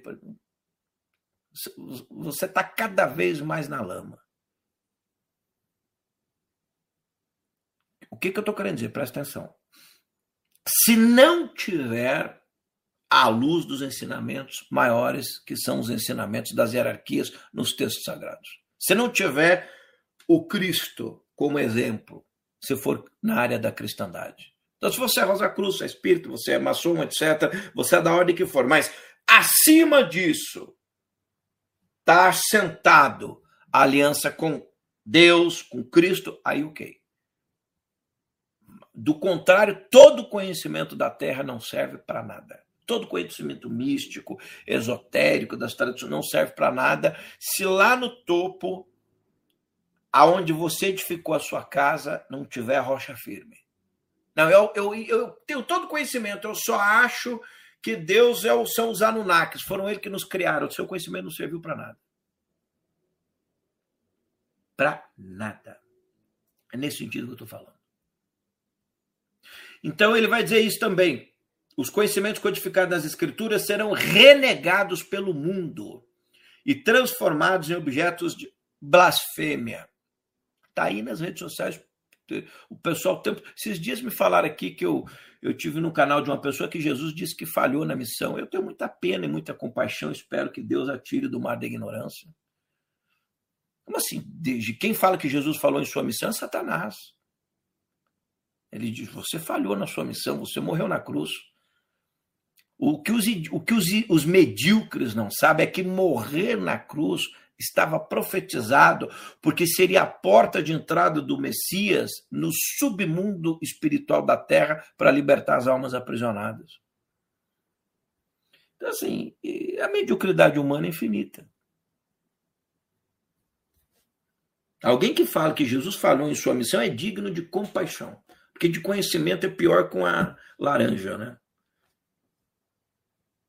Todo, falo com todo respeito. Eu falo essas falas duras porque talvez seja a última esperança de uma criatura dessa. Se, assim, um, às vezes a pancada é a última tentativa de alguém, de trazer alguém para uma realidade luminosa. Então, às vezes eu afasto por amor. Não é por ódio, por raiva. Eu pego um membro do canal e dou uma pancada. Falei, ah, não despertou com amor. Aqueles que não vêm por amor vão pela dor. E daí as regiões infernais e purgatoriais. Não desperta no paraíso, conhecimento abundante, está na terra, pode aprender, escolher o certo. É ok, tá bom. Passa uma temporada, passa um dia numa região com quem pensa assim, vê o que, que vai acontecer. A pessoa muda. As pessoas falarão das escrituras, mas não entenderão os códigos. Você precisa ter uma capacitação para entender os textos religiosos. Suas consciências se crucificarão na cruz do tempo, de modo que a cruz da transfiguração não conseguirá operar dentro deles para lhes revelar a revelação de Yahvé, que precisa acontecer para romper os selos da era antiga. Isso é aquilo que o Buda Sakyamuni vai dizer que nesse tempo é, as pessoas, os budistas, não teriam mais a semente de Buda e por isso não poderiam mais se iluminar. Ficariam aprisionadas no samsara. É dura essas palavras. E Jesus vai falar a mesma coisa. Então, o que ele está dizendo, você não tem a semente de Cristo, né? No cristianismo seria isso.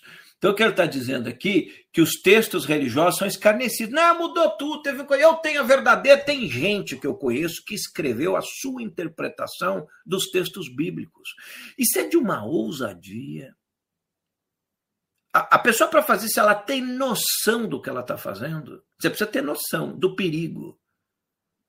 Você está tentando mudar o que foi revelado pelo Messias, o que foi revelado por Deus no livro de Apocalipse. Há curso de Apocalipse aí na internet. Quando que eu, Alcione Jacomite da Silva Sauro, daria a verdadeira interpretação do livro de Apocalipse? Só se eu estivesse completamente surtado, porque eu tenho juízo. Jesus falou: nem o filho, nem os anjos do céu sabem dia e hora, somente o Pai, apontando que é dificílimo. E o pessoal fica o tempo todo dando data, hora que ele vai voltar. Quando é que isso volta? Ninguém sabe. E aí, Genel meu volta com ET, volta com nave, o espírito. E tem gente que acredita. O que, é que essas pessoas merecem? Deixa eu lhe dizer uma coisa muito dura. A gente aprende que elas merecem compaixão. Só que tem uma coisa que ninguém fala para vocês e eu não tenho medo de falar. Deus não opera somente através da compaixão, mas opera também através do rigor e da disciplina. Está na árvore da vida da Cabala. Amor e compaixão é um dos braços, rigor e disciplina do outro. A gente só aprende o amor e a compaixão e esquece o rigor e a disciplina. O que, que você acha que acontece quando o braço do rigor e da disciplina age na nossa vida, porque o amor e a compaixão não adianta mais? Daí os, os medíocres olham no texto bíblico, rigor e disciplina, aí vão chamar Deus de ET, de espírito das trevas, de diabo, porque não entendem rigor e disciplina. Conversava ontem com, com os meus amigos aqui em casa, as três manifestações, as três formas de, de, de diabo que as pessoas não, não sabem interpretar. E a mais equivocada é o braço de Deus, o braço esquerdo de Deus, que é o rigor e disciplina agindo na terra. Então, por exemplo, Deus manda Moisés falar para o faraó libertar o povo hebreu. O faraó não liberta, ele manda uma coisinha simples, lá transforma o teu cajado em serpente. O faraó não liberta, Deus tinha um propósito para aquele povo. Aí vai endurecendo, aí vai solta uma praguinha, sapo, não sei o que, chove, não sei o que, aí chega lá no fim, bom, o faraó não vai libertar o povo, tentamos por amor, por compaixão, por palavras, por um truque mágico.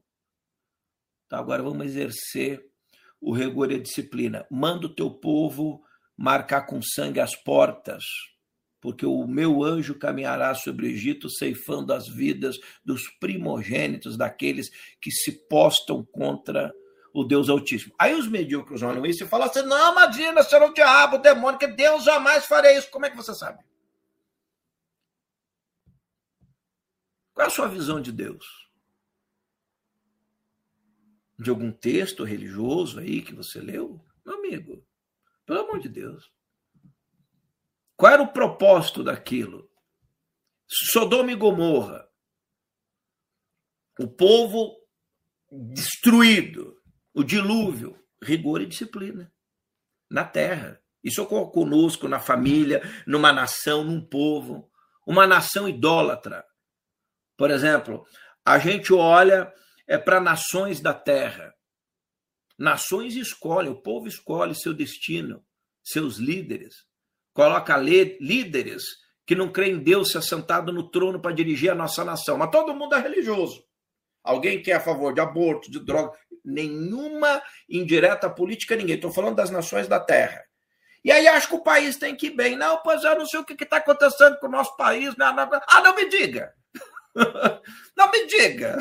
Sábio, não, é, ajudante de Melquisedeque em sabedoria elevada. Você não acha que está acontecendo com a Terra? Os líderes são os piores que estão indo para lá. Não é só no Brasil, não, é no mundo inteiro. O que você acha que vai correr com o mundo? Só querem maracutaias de dinheiro, de picaretagem. Mundo está destruído do ponto de vista de sabedoria dos seus líderes, com raríssimas exceções. E quem botou eles lá? O povo. O povo merece amor e compaixão? Merece. Até quando? Não sei. Só Deus sabe. Mas uma coisa eu sei: a compaixão e o amor passam para rigor e disciplina muito rapidamente. E o rigor e a disciplina são uma forma de amor e compaixão. Você quer ver? Que você vai entender? Você, você que é pai e mãe. Isso é bom para seu filho e seu pai. Seu filho começa a ficar meio rebelde. Aí ele sai direto, corta a mesada e não deixa sair. É rigor e disciplina. Pode doer o coração, vai ficar em casa, não vai mais sair. Não, vá para o quarto. E se levantar a voz, pega um chinelo. Como é que é? Levantou a voz? Tá pensando o quê? Tá pensando tá falando com quem? E tá de castigo e não vai nem comer. Vai, vai dormir sem janta.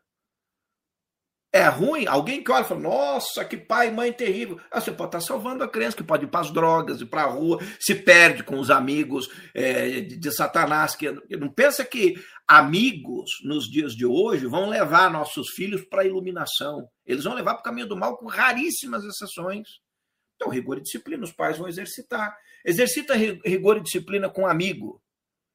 Vai na sua casa, empresta tudo, aí não sei o quê. Você faz churrasco, não leva, só vai comer. Um dia você marca churrasco e não põe nada, só põe linguiça.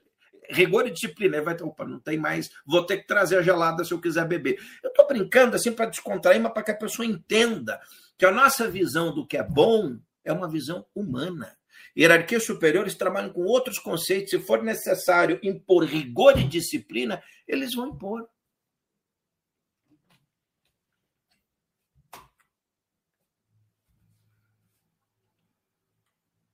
No Mahabharata, por exemplo, os Vimanas duelavam nos céus da Índia é, por propósitos da luz e propósitos das trevas. Eles não darão valor às escrituras de luz porque entenderão as escrituras só em termos da mitologia. Por exemplo, a China tá, já tem a nova Bíblia aí, né? Eles transformam Jesus num agitador político, né? E os conhecimentos budistas também. Então, eles entenderão as escrituras só em termos da mitologia de instrutores que estão ensinando a partir de um ponto de vista histórico, alheios às verdades espirituais superiores. É tão legal no Brasil, eu gosto muito do Brasil, porque, por exemplo, o Brasil, você vai na livraria e você vê o livro de um pseudo-filósofo brasileiro, ateu, não crê em espírito, não crê em Deus, não crê em espírito, não crê em vida após a morte, não crê em Jesus, mas que escreveu um livro sobre Jesus, histórico, e está na lista dos mais vendidos. O que, que merece um povo miserável de ignorante desse? Mas acho que merece. Olha, eu não acredito em Deus, eu não acredito em espírito, não acredito em vida após a morte, não acredito que Jesus é filho de Deus, nem milagre, não acredito nem Bíblia, nem acho que tudo é mas tudo loucura. Mas falar disso vem de livro. Mas eu estou num país religioso. Mas eu estou num país religioso de mentes medíocres. Então, eu sendo ateu, não acreditando em Jesus, posso escrever um livro sobre Jesus e ainda posso convidar uma monja doida para participar comigo de um livro nessa direção e vamos vender milhares e vamos enganar todos esses trouxas. E vamos dizer que é para o bem deles ainda. E nós vamos aplaudir e vamos enriquecê-los. O que é que merece um povo surtado desse morrer no mar da ignorância? Merece conhecimento elevado. E nós reclamamos de Deus, dos céus, nós somos o problema. Nós somos almas medíocres, todos nós. Então, o que o Rutter está falando, eles não darão valor às escrituras de luz, porque entenderão as escrituras em termos de mitologia, de instrutores, que estão ensinando a partir de um ponto de vista histórico, alheios às verdades espirituais superiores. Eu posso estudar Stalin, eu posso estudar Karl Marx, que é chique. Mas se alguém numa sala de aula falar Jesus, há uma revolução na universidade porque o Estado é laico. O que que merece um povo desse que pode estudar um psicopata, dois psicopatas, mas não pode citar Buda, por exemplo, não pode citar Maomé, não pode citar Krishna. Então, o conhecimento elevado foi ceifado das pessoas da Terra. E o conhecimento das trevas é o que as nossas instituições ensinam. O que que você acha que será o futuro do mundo? Não precisa ser muito inteligente para chegar a essa equação final. Trevas. Me diga é, quais por exemplo, os mais importantes pensadores de conhecimento elevado da Terra não são estudados em escola alguma. Só os piores tiranos. Qual é o filme? Os dois filmes que estão é, é, em, é, em evidência no mundo, que está todo mundo falando.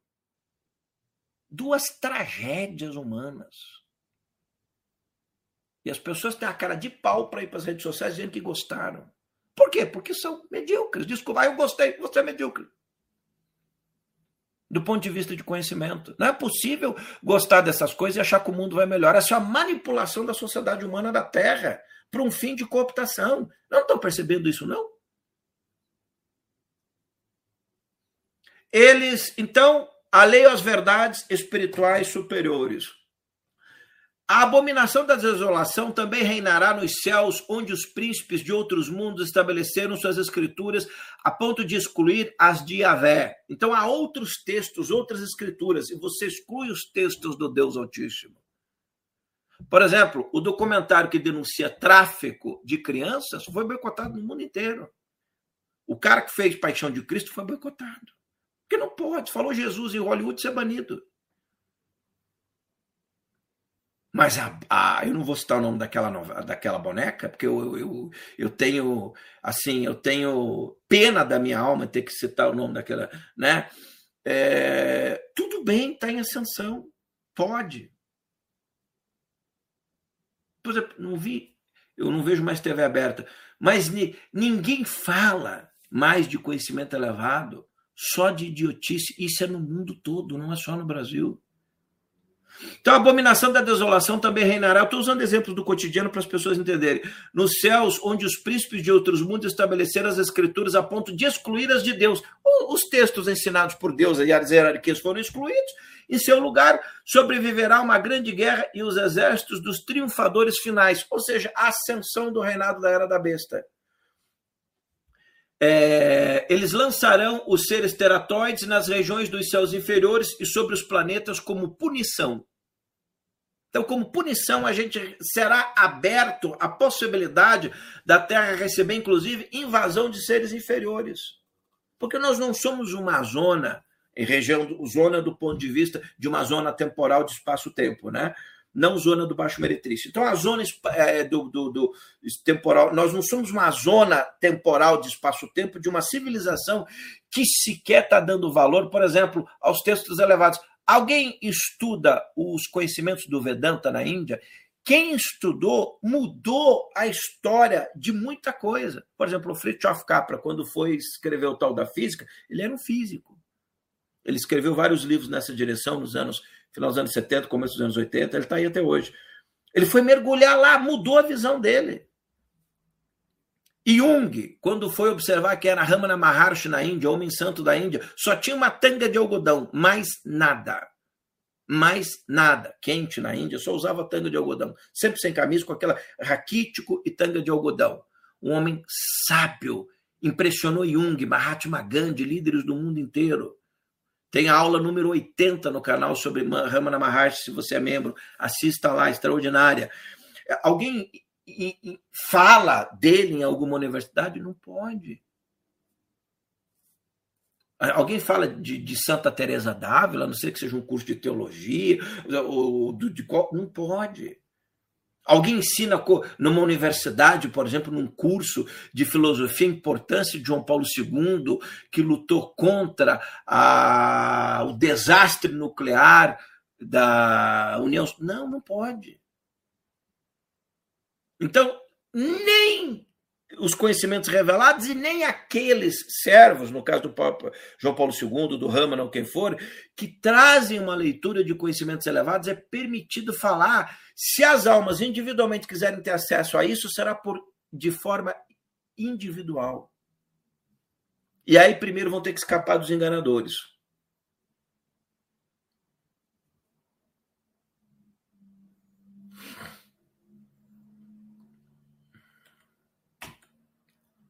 A abominação da desolação também reinará nos céus, onde os príncipes de outros mundos estabeleceram suas escrituras a ponto de excluir as de Deus. E sobreviverá uma grande guerra, e os exércitos triunfadores finais lançarão. Não, já li, né? A repetir aqui, tá? Sem querer, vou até apagar esse vídeo aqui. Aí, tá.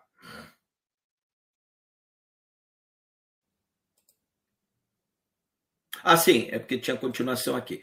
A humanidade, então, é, terá de escolher entre os que trazem uma escritura à terra com base em substâncias velhas e contaminadas e os que trazem as escrituras de sabedoria que proclamam um pluralismo de mundos por meio da perfeição de tudo que for possível em nome de Deus.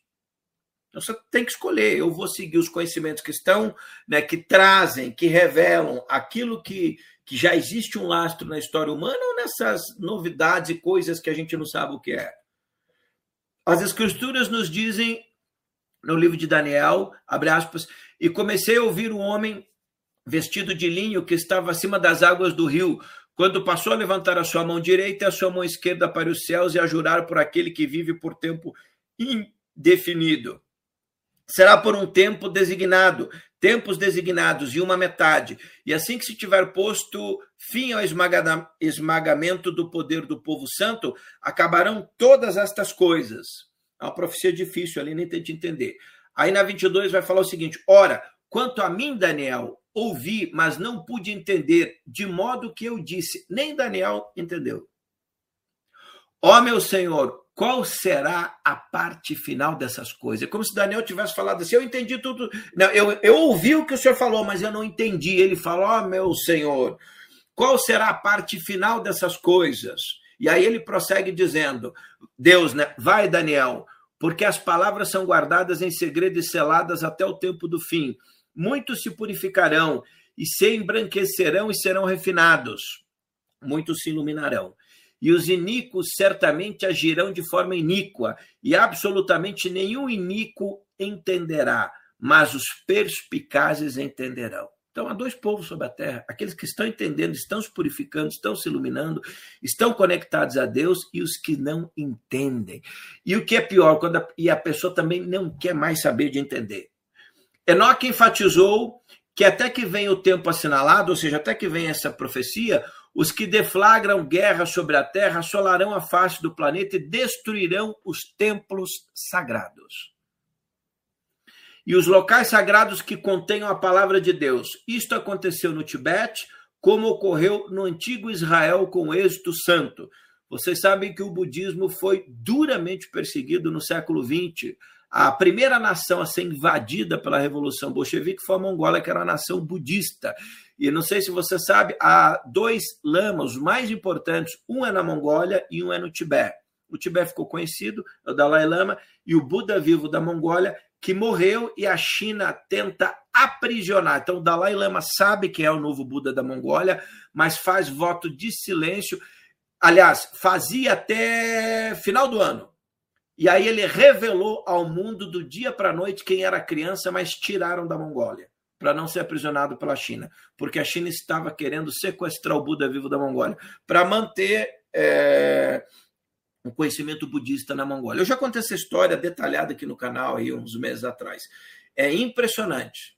As pessoas não sabem o que está acontecendo. Então, o budismo e o cristianismo, que é muito perseguido no século XX, né? Pois as escrituras sagradas são o tesouro de luz incorporados ao povo de Deus, disperso sobre a face da terra como exemplo do plano maior da criação. Portanto, as nações de Israel e também as nações do Tibete são testemunhas dos ataques dos ímpios no final do tempo, pois ambas as nações, a fim de preservar suas escrituras e crenças, tiveram de empreender um êxodo de seus locais de cativeiro. Nesse momento, no Tibete, desde a invasão comunista, os filhos ali é, houve é, um, quase uma limpeza não étnica, mas religiosa, o mesmo que ocorre com o povo uigures aprisionado na China. E, e o povo tibetano foi varrido de suas crenças. Tá? Apagaram na mente deles e mataram todo mundo que não. E no Brasil, é, eu vi muita gente que se diz cristã, de família, conservadora, é, dizendo que, por exemplo, quando a China invadiu o Tibete, eles, na verdade, libertaram o povo tibetano. A maioria dos cristãos que eu conheci são servos do diabo. E do mesmo modo que os israelitas fizeram seu êxodo do Egito para a pirâmide geofísica do Sinai, assim também os tibetanos fizeram o êxodo de sua pátria para a pirâmide geofísica da Índia. O Dalai Lama se refugiou na Índia. Não só o Dalai Lama, vários bodhisattvas, vários, é, tanto mulheres quanto homens. É, recentemente, é um, recentemente, não é tão recente assim, eu lembro se oito anos, nove, dez anos, uma das mais importantes bodhisattvas mulheres estava presa numa uma cela na China. Ela conseguiu fugir e empreendeu uma fuga por quatro, cinco, seis anos e foi recebida pelo Dalai Lama, que era uma das mais importantes é, bodhisattvas na tradição tibetana. Ela está, eu, eu acho que ela, eu não sei se ela está viva ainda, mas ela era de conhecimentos muito importantes e foi aprisionada. Então, muita gente ficou aprisionada e, quando podiam, foram se refugiar. Na Índia, a mesma coisa que o povo de Israel acabou, o povo judeu acabou fazendo, né?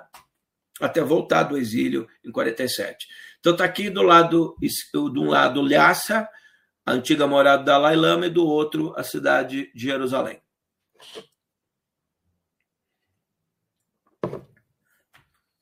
Contudo, uma revelação dos textos misteriosos precederá a onda final de fogo destruidor que assolará o Tibete e Israel.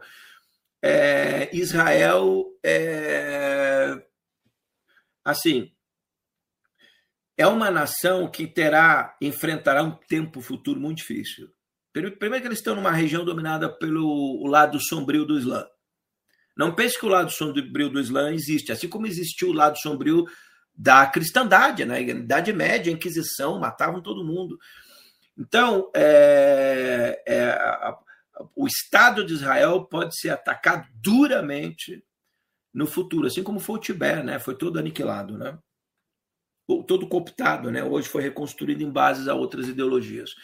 Aí o, o, item 27, uma magnífica comprovação do êxodo em andamento foi o retorno das crenças de Israel à sua pátria, onde ao mesmo tempo, de acordo com a profecia, os manuscritos do Mar Morto eram descobertos.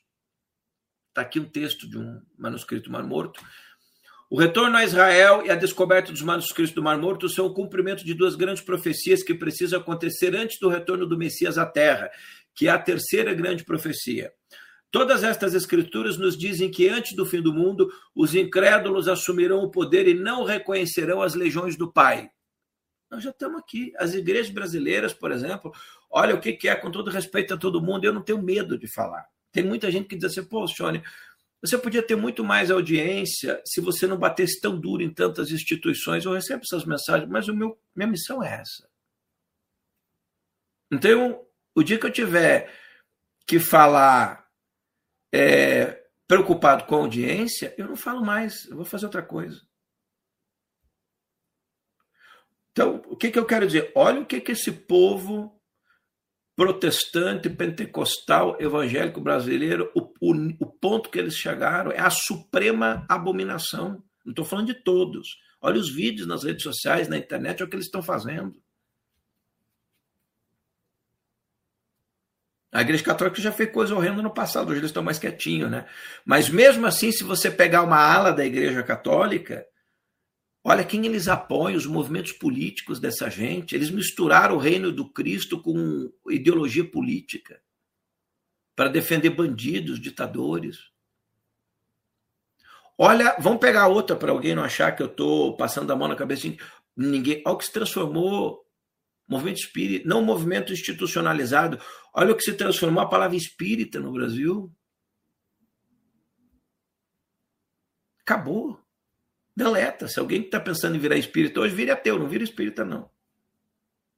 É mais fácil você entrar no reino de Deus por amor e compaixão por ser ateus do que acreditar em algumas dessas idiotices que tem aí. E eu falo isso com a plena certeza de que isso é verdade. Se for para pertencer a um grupo surtado, uma seita, é melhor morrer ateu. Aí entra por compaixão. Aí seja bom, justo, amor, compassivo. Aí você ascende espiritualmente sem saber. Aí eu morri, achei que não tinha nada. Não, você é uma pessoa justa, boa, de amor, tem sim. E você vai subir junto com os grandes. Nossa, mas tinha um monte de gente lá na Terra que acreditava num monte de coisa, frequentava templo, dava passe, recebia mensagem. Essa gente vai estar toda lascada, toda perdida. E você que não acreditou em merda nenhuma disso, vai passar na frente de todo mundo. Se for para acreditar nisso, é melhor não acreditar em nada. Tentarão destruir a religião, mas a religião destruirá a si própria, porque tem se apegado às formas mitológicas e à autoridade para impor a deturpação do significado das escrituras e um grande medo. É com medo que eles estão operando, não mais por amor. É isso que o Hurta está falando. O Enoque, né, na revelação para ele.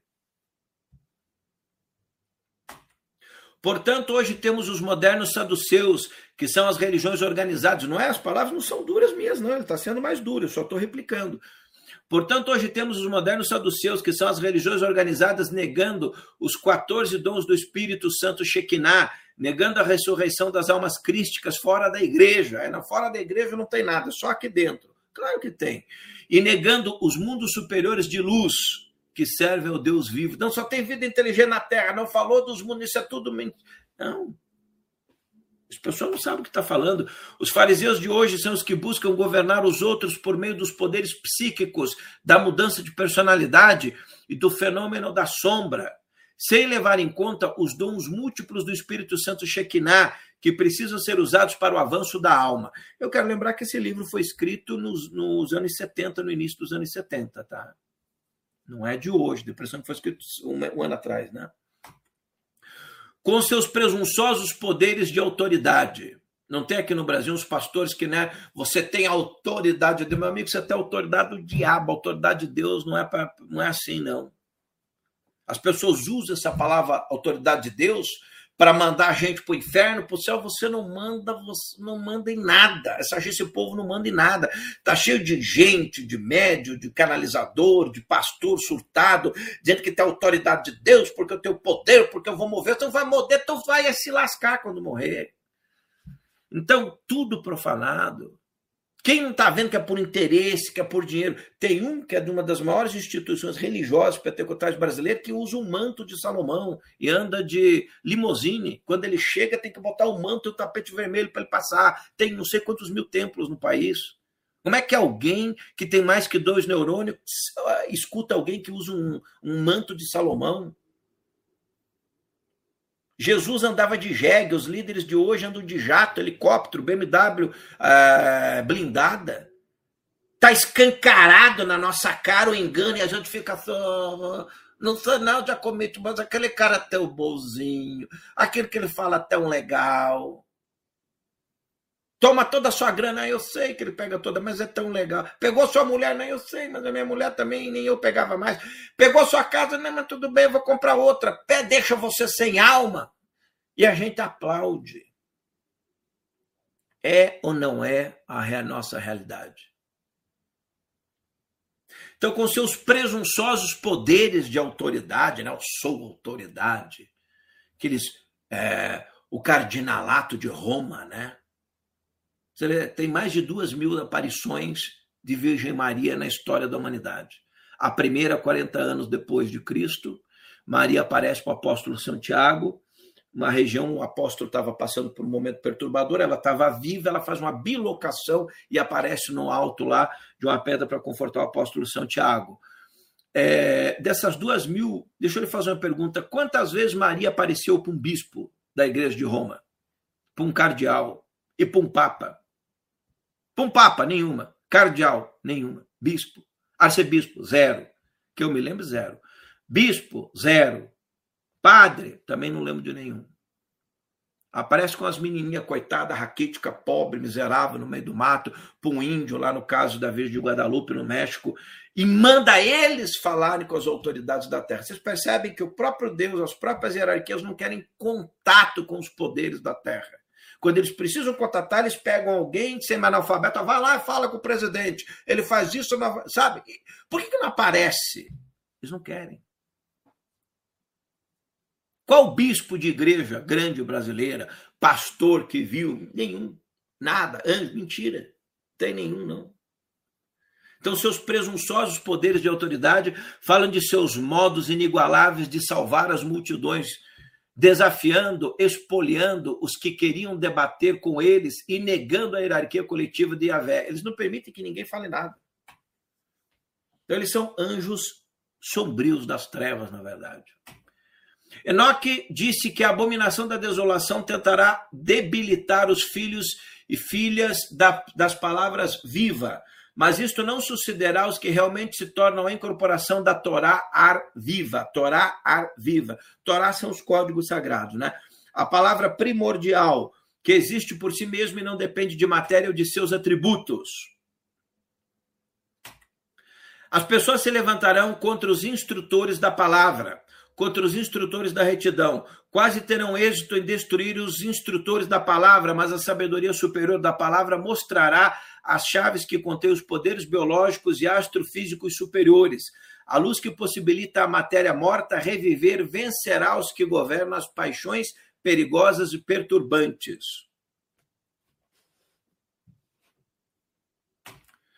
As escrituras sagradas do universo vindouro, ou seja, do mundo que virá, são as escrituras que mostram como a palavra de Deus continua criando novos mundos. Sabe, nesse momento que nós estamos falando aqui, Deus, Deus com certeza pode ter criado outros mundos, outras civilizações, outros universos, outras realidades.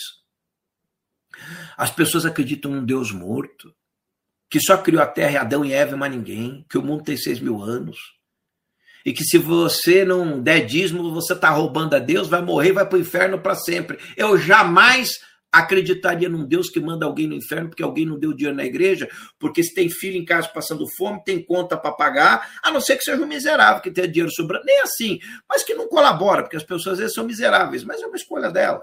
Nem assim eu acreditaria. As pessoas têm o direito de escolher. Não quero dar. Ok. Eu vou mandar você para o inferno porque você não dá dinheiro para mim. Hum. Então, Deus está criando novos mundos, novas realidades.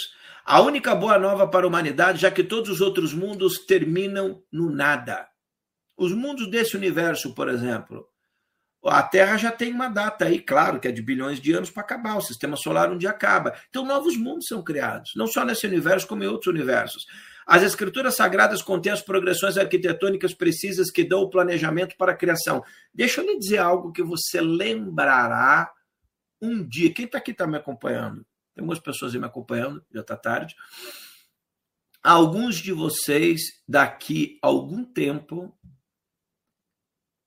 serão construtores de galáxias, de mundos. Poderão estar participando de projetos a serviço de Deus, como os anjos aqui na terra fizeram no passado. A capacitação humana. Cadê Elias? Deus levou embora. Cadê Enoque? Levou embora.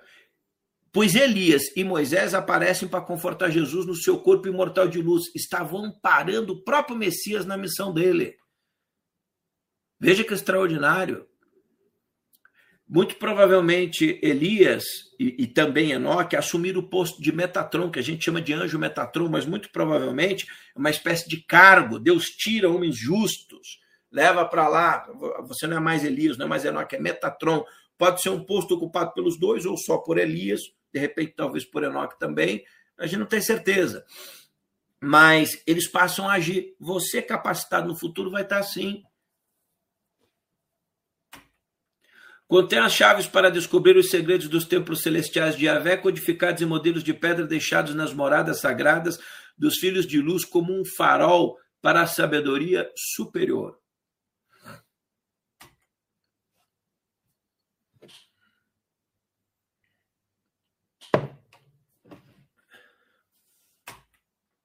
De fato, o poder da Escritura Sagrada será visto na vinda de miríades de mensageiros interplanetários interdimensionais de fora desse universo, que, vir, que virão recuperar e revelar suas escrituras deixadas dos templos de pedra.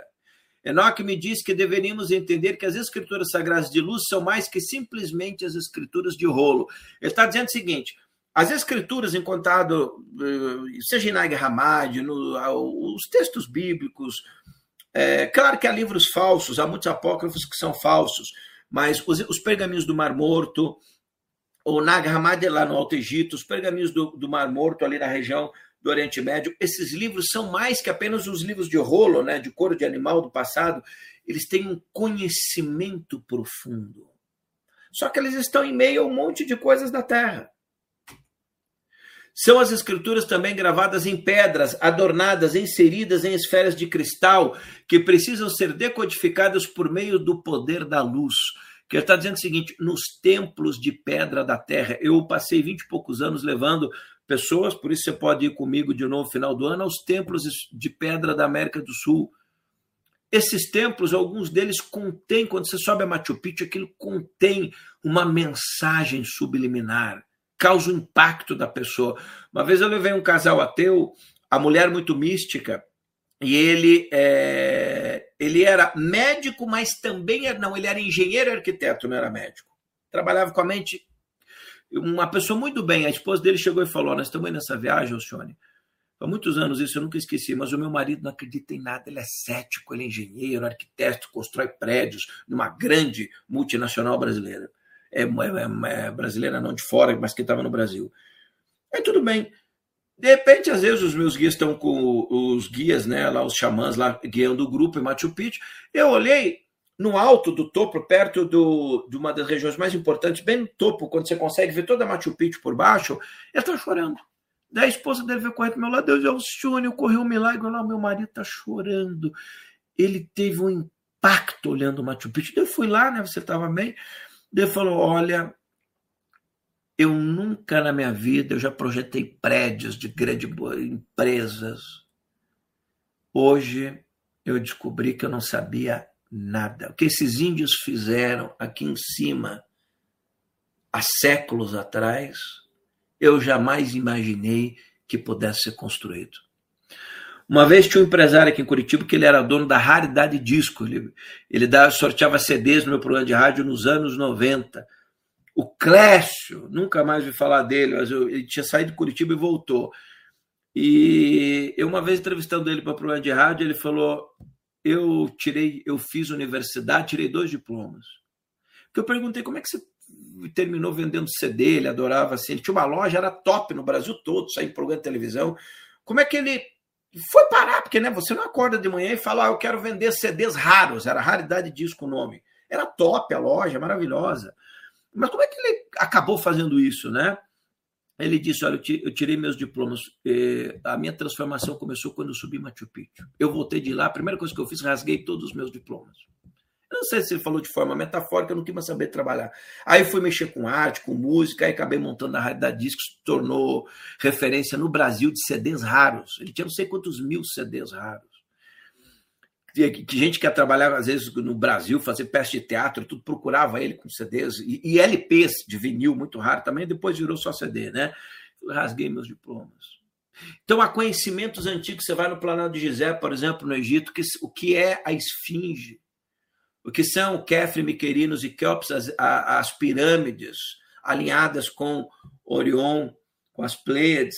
É, você caminha por áreas da Terra, você vai, você vai ao Peru, na região, eu levo grupos lá, em Caral, no Peru, tem 32 estruturas piramidais, datadas da mesma época que as pirâmides egípcias. Quem fez aquilo?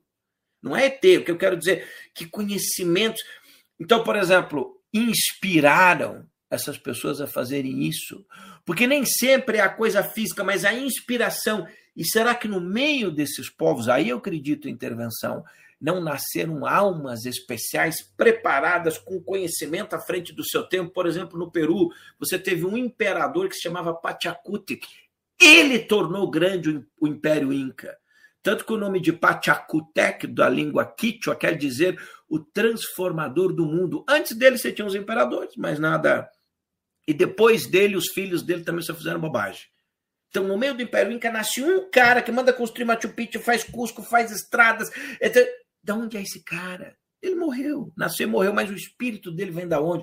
Então, há, há conhecimentos codificados em templos em pedra de gente que não é da Terra, mas não no sentido de, de, de almas luminosas que encarnaram.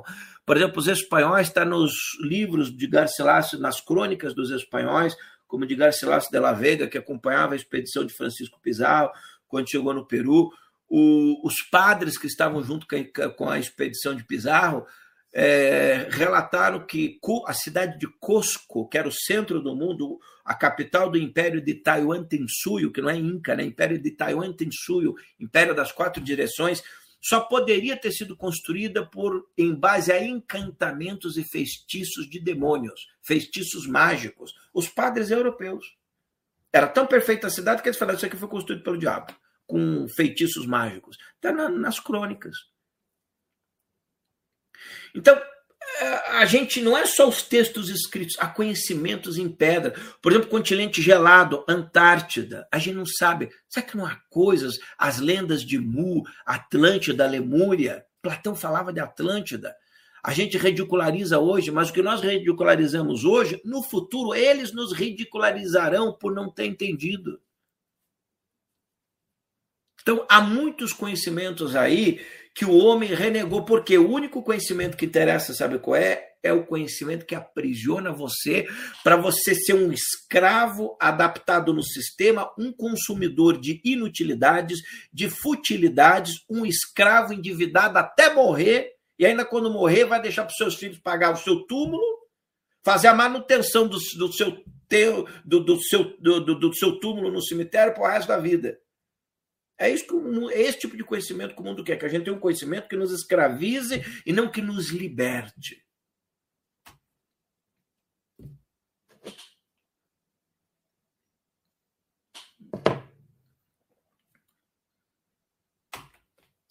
Estamos quase no fim. A palavra convoca o progresso eterno através do nascimento da alma e da ressurreição da alma no rio de luz. Uma palavra metafórica, né? Do Ein Soft. O Ein Soft é o antigo de dias aquele é, não, é bem o antigo de dias, mas ele pode ser no sentido de que nós não temos entendimento para saber o que é o Ensoft, é o não, é o incriado. É Deus no seu sentido, é o Ensoft, aquilo que nós não conseguimos ter entendimento. No rio de luz do Ensoft, Enoch também me explicou que haveria três ressurreições dependendo do estado de convicção consciencial. Presta atenção. Três tipos, e, e, isso é uma coisa muito nova, assim, que eu vi na, no material do Hurter. É, três ressurreições dependendo do estado de convicção da consciência da pessoa. O que eu já, já falei para vocês é que dependendo da crença da pessoa, ela sendo boa, mas tendo uma crença primitiva, ela vai para um céu primitivo. Por exemplo, um católico fervoroso, desculpa, eu fui casado, né? Batizei meus filhos na igreja católica, casei, não estou falando mal da igreja como um todo, tá? Pelo amor de Deus. Não é isso. Aliás, hoje, se eu, se eu pretender orar, etc., eu prefiro entrar num templo católico, pelo menos não ter aquela dainha de papo furado de petição de grana, né? Faz algum tempo que eu não vou, mas eu acho que não tem. Então, é, o, que, que, tá, o, o que, que eu digo aqui? Morre um católico ou um evangélico que acha que o reino de Deus é evangélico, que Deus é evangélico. E é evangélico da, da igreja dele, da cidade dele, do bairro dele.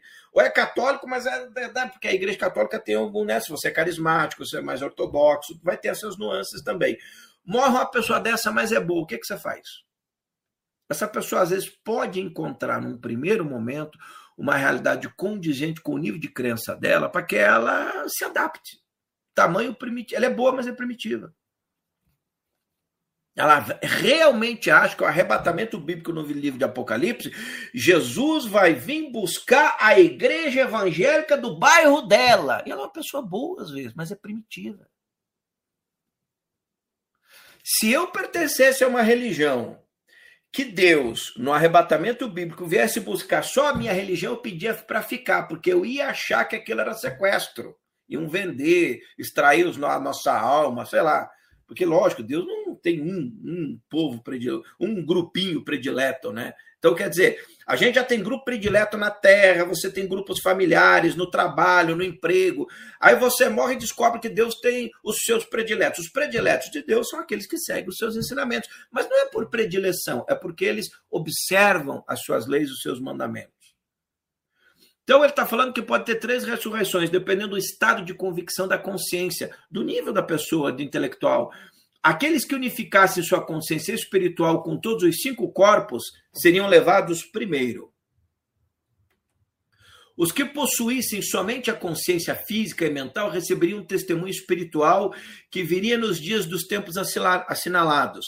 E os que estão operando apenas com o veículo físico purificado receberiam um testemunho físico no final do tempo, para que quando as câmaras da terra se abrissem, eles pudessem estar preparados para ser vivificados na ressurreição final. Essa ressurreição final não acredito que seja na Terra. E não tem nada a ver com que você morreu, fica esperando Jesus voltar. Não, isso é um, é um mistério maior. Precisaria fazer uma aula de três horas só para explicar isso. O que as religiões estão falando sobre ressurreição final é uma blasfêmia, é uma ignorância, é uma idiotice sem tamanho. Imagine, você morre, fica morto até Jesus voltar e ressuscitar todo mundo. E só vai ressuscitar também quem acredita nisso. Se é budista, já fica morto mesmo. Se é hindu, já está no inferno. Agora é engraçado, né? Se a gente morre e fica morto, como é que budista e hindu vão para o inferno? Muçulmano, para quem é, é de uma religião. Ou se não tem, se está todo mundo morto, Jesus nem ressuscita. Né? Isso é uma idiotice que essas pessoas, às vezes as pessoas não se, não se apercebem da, da própria loucura do que acreditam, né? Também nos é dito nesta chave de Enoque que onde quer que o homem esteja reunido, seja uma igreja organizada, uma sinagoga ou uma casa de adoração, e não entenda um templo místico esotérico, e não entenda as escrituras de luz como chaves do universo que está vindo, ele interpretará de forma errônea a atividade da mente divina que convoca o pó para o próximo cumprimento de onda de luz.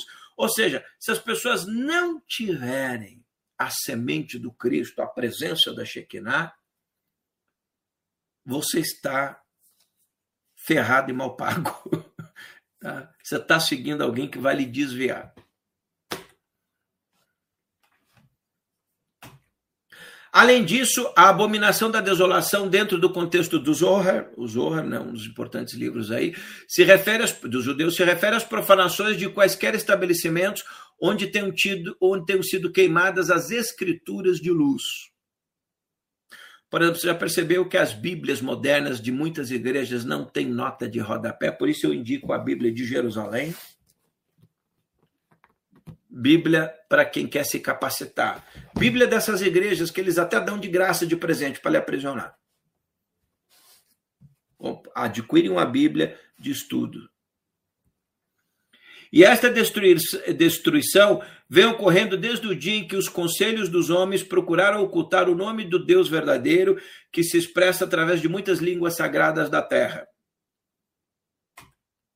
Todavia, no fim deste ciclo temporal, ou seja, deste tempo, né, encontrar-se umas escrituras de cristal nos oceanos. Eu estava falando de Atlântida, da Lemúria, vão ter muitas coisas que vão ser achadas de pedra na terra de Yucatán, que ele está falando do México, da Guatemala, escrituras de luz espalhadas pelo mundo todo, que terão as codificações do nome Tak. Tá, o deserto de Takamaclan, tem coisas, por exemplo, o deserto de Gobi, na Mongólia, onde tem as lendas de Shambhala, o Everest. Você sabe, por exemplo, que o Himalaia tem grutas e o Tibete, o Nepal tem, mas é, a região do Tibete tem grutas antigas onde meditou Padma Sambhava, Guru Rinpoche, alguns dos grandes ah, é, bodhisattvas da história do budismo, e que essas grutas são inacessíveis até os dias de hoje é, para as mentes comuns. E, e as pessoas que conseguem chegar lá, quando meditam nesses lugares, estão meditando em templos de luz elevados porque houveram pessoas especiais que meditaram ali muitos anos. Então há muita coisa nova para se vir à tona. Ou mencionarão as regiões identificadas como formas cognatas da palavra taque, as visitas dos verdadeiros emissários de luz a este planeta em eras prévias, ou seja, os emissários de luz estiveram aqui no passado. A gente só precisa separá-los das hierarquias caídas. Porque as hierarquias caídas, elas tentam, inclusive extraplanetárias, extraterrestres, teoricamente, entre aspas, tentam, extraterrestres, entre aspas, tentam fazer parecer que eles são os nossos criadores. E antes do retorno do Messias à Terra, a última grande, não está nessa chave, mas o tem que falar isso no livro. Eu também falo isso há muito tempo. A última grande provação da humanidade será deixar de adorar o verdadeiro Deus, de dar testemunho dele como seu filho e passar a adorar uma deidade extraterrestre que teria nos criado. Então, nós somos filhos de alienígenas. E esse é, é a, o último grande desafio da humanidade. Está na, nas chaves de Enoch, eu não lembro qual chave agora. Ainda assim, as religiões tentarão ocultar estas novas escrituras que comprovam os ensinamentos de Enoch e dos mestres, as religiões tentarão lançar novos dogmas, aceitando alguns destes novos ensinamentos para se adaptar, né? mas estas ordens não serão suficientes para acompanhar o passo da revela re-revelação da escritura de Avé das profundezas da terra.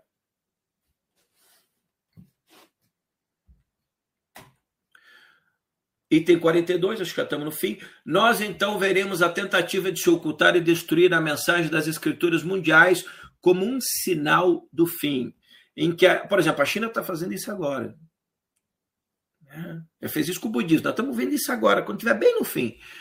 Em que a intelectualidade organizada tentará destruir também as interpretações das escrituras. No Brasil, não pensem não os textos bíblicos, isso vai passar por crivo no Brasil e vai ser já. Organizada tentará destruir as interpretações das Escrituras, a própria interpretação que dá às pessoas a liberdade espiritual verdadeira. Vai dizer que é politicamente correto, é ofensivo, é minoria, vai tentar, não, porque o texto bíblico fala isso, é a lei. Não, não pode. Vai ser reescrito o povo cada vez mais perdido. 43. Então será cumprida a passagem de Daniel. Abre aspas. E a partir do tempo em que se abolir o sacrifício perpétuo e se instalar a coisa repugnante que causa desolação, haverá 1290 dias. 44. Os que falarem a verdade serão atacados e destruídos. Nós já estamos no tempo. Aqueles que falam a verdade estão sendo atacados e destruídos. Mas o Zohar nos diz: muitos se levantarão, muitos serão vivificados e muitos brilharão como as estrelas no firmamento.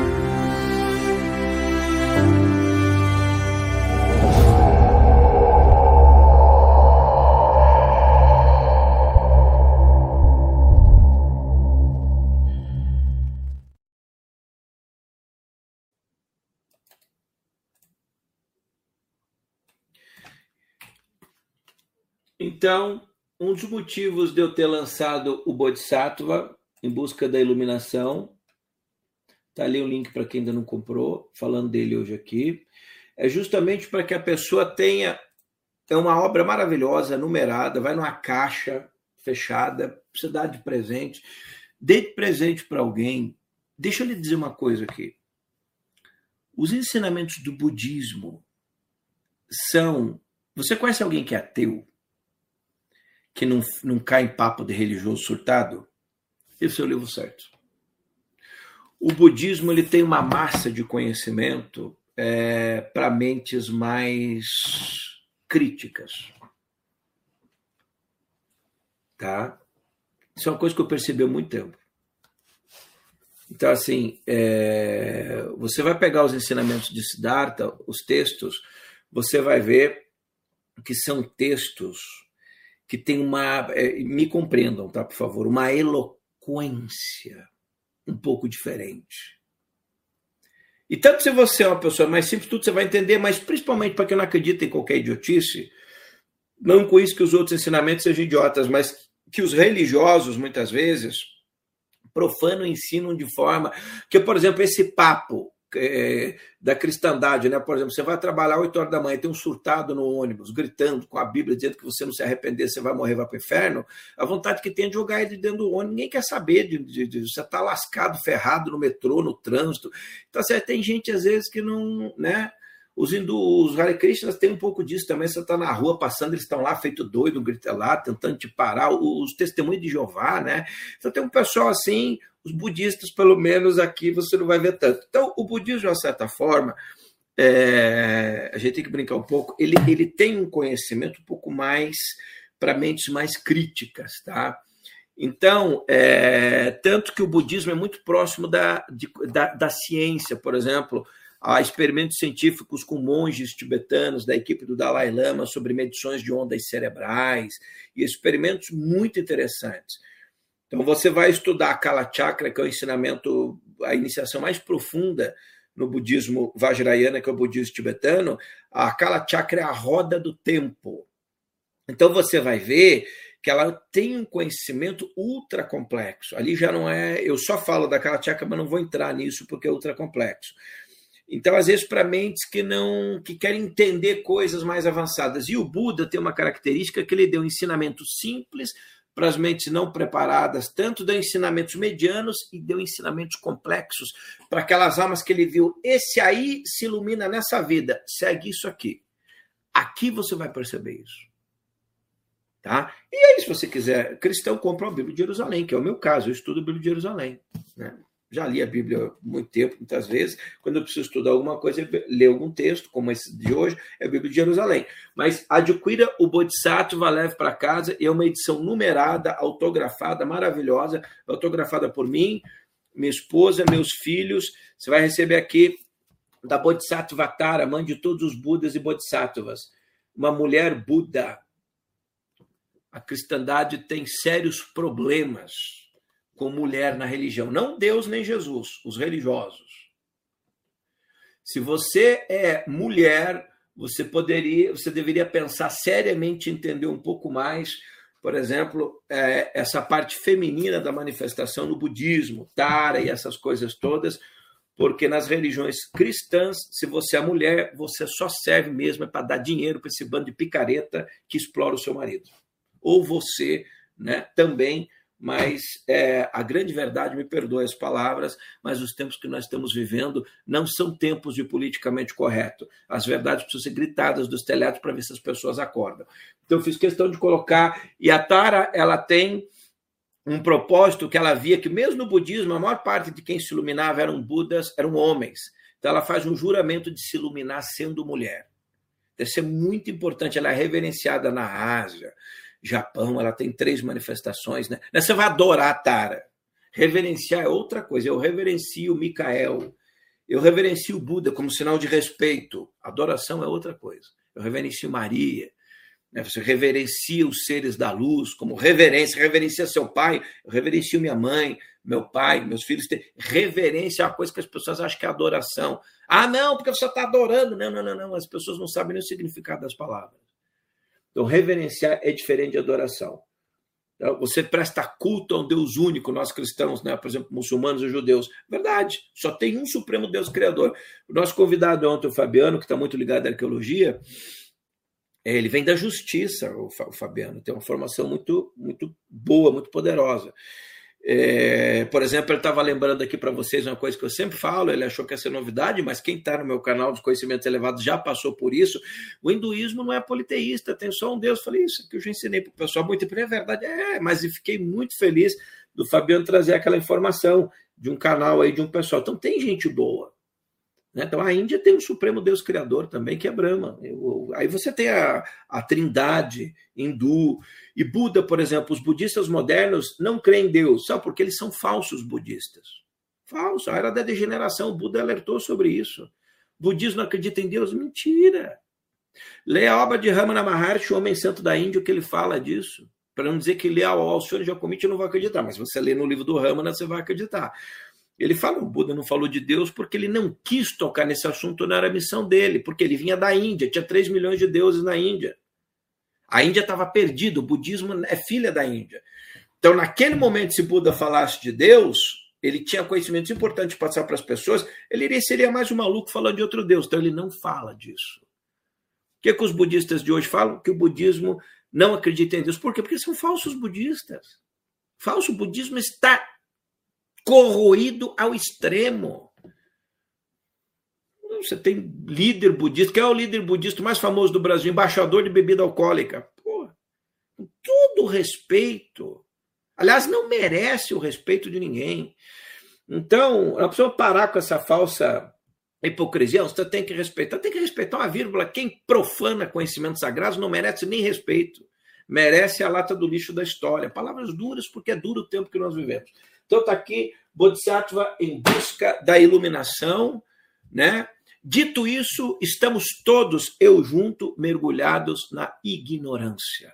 Mas se a gente tirar a cabeça desse mar de ignorância só um pouquinho, eu acredito que um pouquinho já comecei a tirar, a gente começa a enxergar aquilo que o mundo, que as hierarquias caídas, que os controladores, que as organizações, que os políticos, as igrejas, os líderes não querem que a gente enxergue.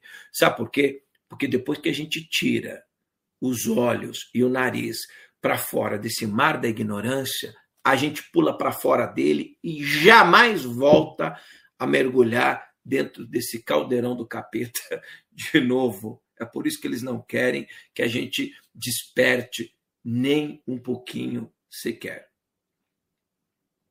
Dito isso, lembro o meu profeta preferido, né? De todos, de todos, entre budismo e hinduísmo, todos, todos. João Batista a voz que clamava no deserto. Não tinha medo de perder o pescoço. Alertaram ele: corta, corta aqui, ó, vai, corta. Morreu. Uma semana depois estava aparecendo para Jesus no monte. O povo achou que tinha matado com o João. Não matamos o João Batista, estava lá em corpo de luz glorioso aparecendo para Jesus. O João Batista era a voz que clamava no deserto. Comia mel, gafanhoto, não comia os manjares dos reis, descia o cacete em todo mundo, não estava nem aí, porque ele tinha certeza que com ele estava o Deus verdadeiro e a palavra verdadeira. Então, João Batista é um grande. Por isso, os cavaleiros templários tinham na figura de João Batista um dos seus principais. É, eles, é, que eles amavam, adoravam. Né? João Batista tinha um papel importante na ordem do templo. Vamos falar do final da nossa pesquisa. Você que votou, está aqui. Eu perguntei: você acredita que estamos no final dos tempos, descrito nas tradições religiosas? 43% acredita que sim. 27% respondeu: os sinais falam por si. 19% não acredita, 9% tem dúvidas. Então, nós temos aqui é, 28% de pessoas que não acreditam ou têm dúvidas e 40, 60, 70% de pessoas acreditam que estamos no final dos tempos e que os sinais falam por si. Foi o fim da nossa pesquisa. Está aqui, esqueci de colocar aqui o link, não sei se foi, Bodhisattva em busca da iluminação. Gente, outra coisa muito importante que eu quero pedir, eu não sei se vocês fazem isso, vocês navegam pelo site Teia do Conhecimento? eu, já, eu, eu quero que vocês comecem a responder o que, que vocês estão, acharam aqui do estudo dessas chaves do Hurtak. Por favor, respondam aí. Gente, assim, não é para responder para me impressionar puxando o meu saco. Ah, foi mal quando não é isso que eu quero. Com todo respeito, não é. Não, não, não, se falar bem de mim, não fala. Eu sei que as pessoas gostam, mas agora não é o momento. Assim, eu quero que não gostei, eu não entendi, achei complicado, para mim ter uma noção, entendeu? Não é sessão melação, é sessão assim, que, que quem acompanhou, né, é complicado, eu gostei, vou, vou me aprofundar, o que, que vocês acharam? E se gostaram, dizer, por favor. E aí, enquanto isso, se vocês visitam o site da Teia do Conhecimento, que tem todo o meu trabalho lá, biografia, tem muitas fotos, alguns textos, tá? Tá aí Teia do Conhecimento, vocês podem encontrar todos os meus cursos. Por exemplo, é, a gente falou ali de, de instinto, de corpo de luz, eu tenho cursos nessa direção. É, cadê? Tá aqui, ó. tedoconhecimento.com.br. Tá aqui os cursos do Alcione Giacomiti, você entra aqui vê os cursos todos, ó, encontros de consciência, por exemplo, Shambhala. Tá aqui. Seu curso muda o seu horizonte existencial de conhecimento, né? Está aqui um curso, está com os mesmos preços o curso, Encontros de Consciência, eu lancei há quatro anos, está o mesmo preço, nunca mudei. Para dar opção das pessoas de terem acesso. Né? Naveguem. Eu vou tentar descobrir se algum.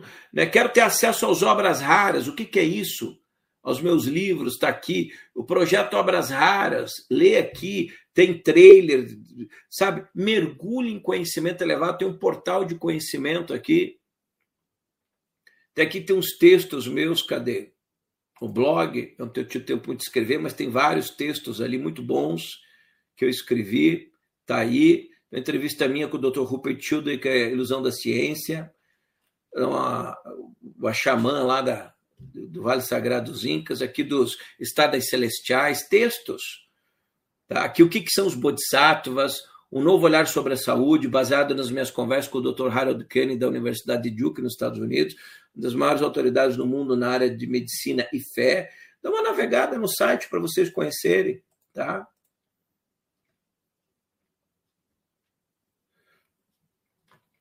Isso vai ficar no chat, depois eu vou passar, não vai dar tempo de ler tudo agora.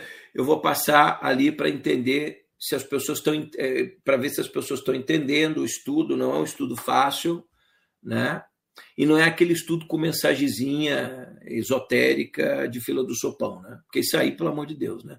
Se, se eu sou um médio ou um canal e vem um ser interplanetário do outro lado da galáxia para me mandar as mesmas mensagens que estão mandando para essas pessoas aí, ele vai escutar, vocês sabem, o teu sangue italiano da Terra, né? Ele vai escutar um palavrão. Ele vai, vai escutar eu mandar ele pro raio que o parta. Você atravessou a galáxia para falar isso? Isso aí não precisa, vai embora gastou combustível. Não sei qual combustível você usa, mas isso aí, isso aí não precisa ninguém vir de outro planeta para falar. O que as pessoas estão divulgando aí é mensagem que realmente, com todo, com todo respeito. E agora fico pensando nas mentes que acreditam nessas coisas, né?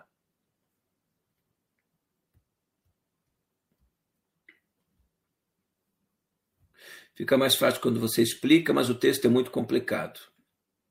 Marta Viado, sim. Valeu. Trix, cursos muito bons. Eu achei que teria textos meus. Como assim textos meus? Seu estudo é do Dr. Hurta, que o, o, o Mangolade. Está escrito ali, ó. Você leu quando veio para o Hangout? Os mestres da queda angélica, as chaves de Enoch, Dr. James Hurtak. Pô, você é membro do nosso canal há bastante tempo. Você não deveria escrever esse tipo de coisa aí, o, o Mangolade.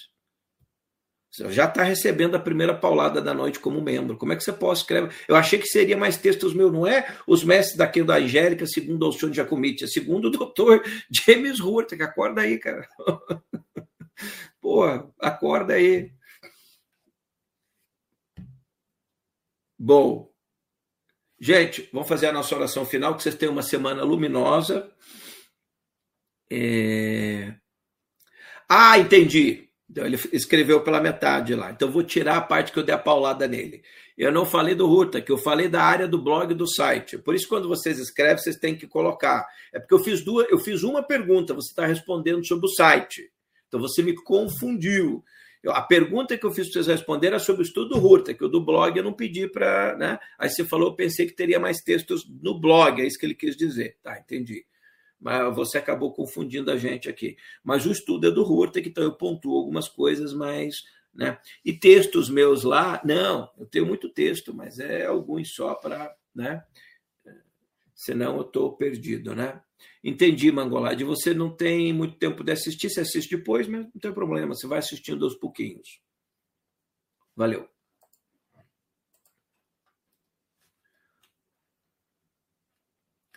E, gente, é, mais uma vez, eu quero que vocês venham participar disso aqui antes da nossa oração final.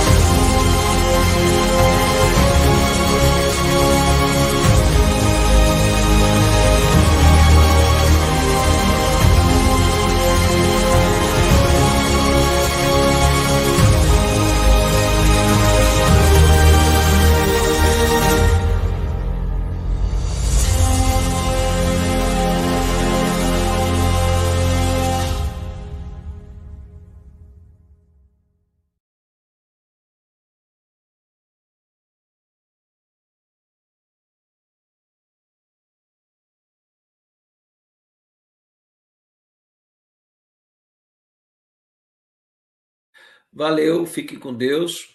E o importante desses conhecimentos é que ele fica na mente de vocês e com o tempo vocês vão entendendo e absorvendo. E eu volto, vamos fazer outros estudos das chaves aí, mas principalmente o estudo apresentado pelo próprio Dr. Hurta, que daí eu explico os detalhes lá, está na nossa área de membro, um seminário, vai até o fim do ano, toda uma vez por mês nós temos um encontro, ele fala uma hora e meia, alguma coisa assim. Um abraço, valeu, tenha uma semana luminosa. Obrigado aos nossos moderadores.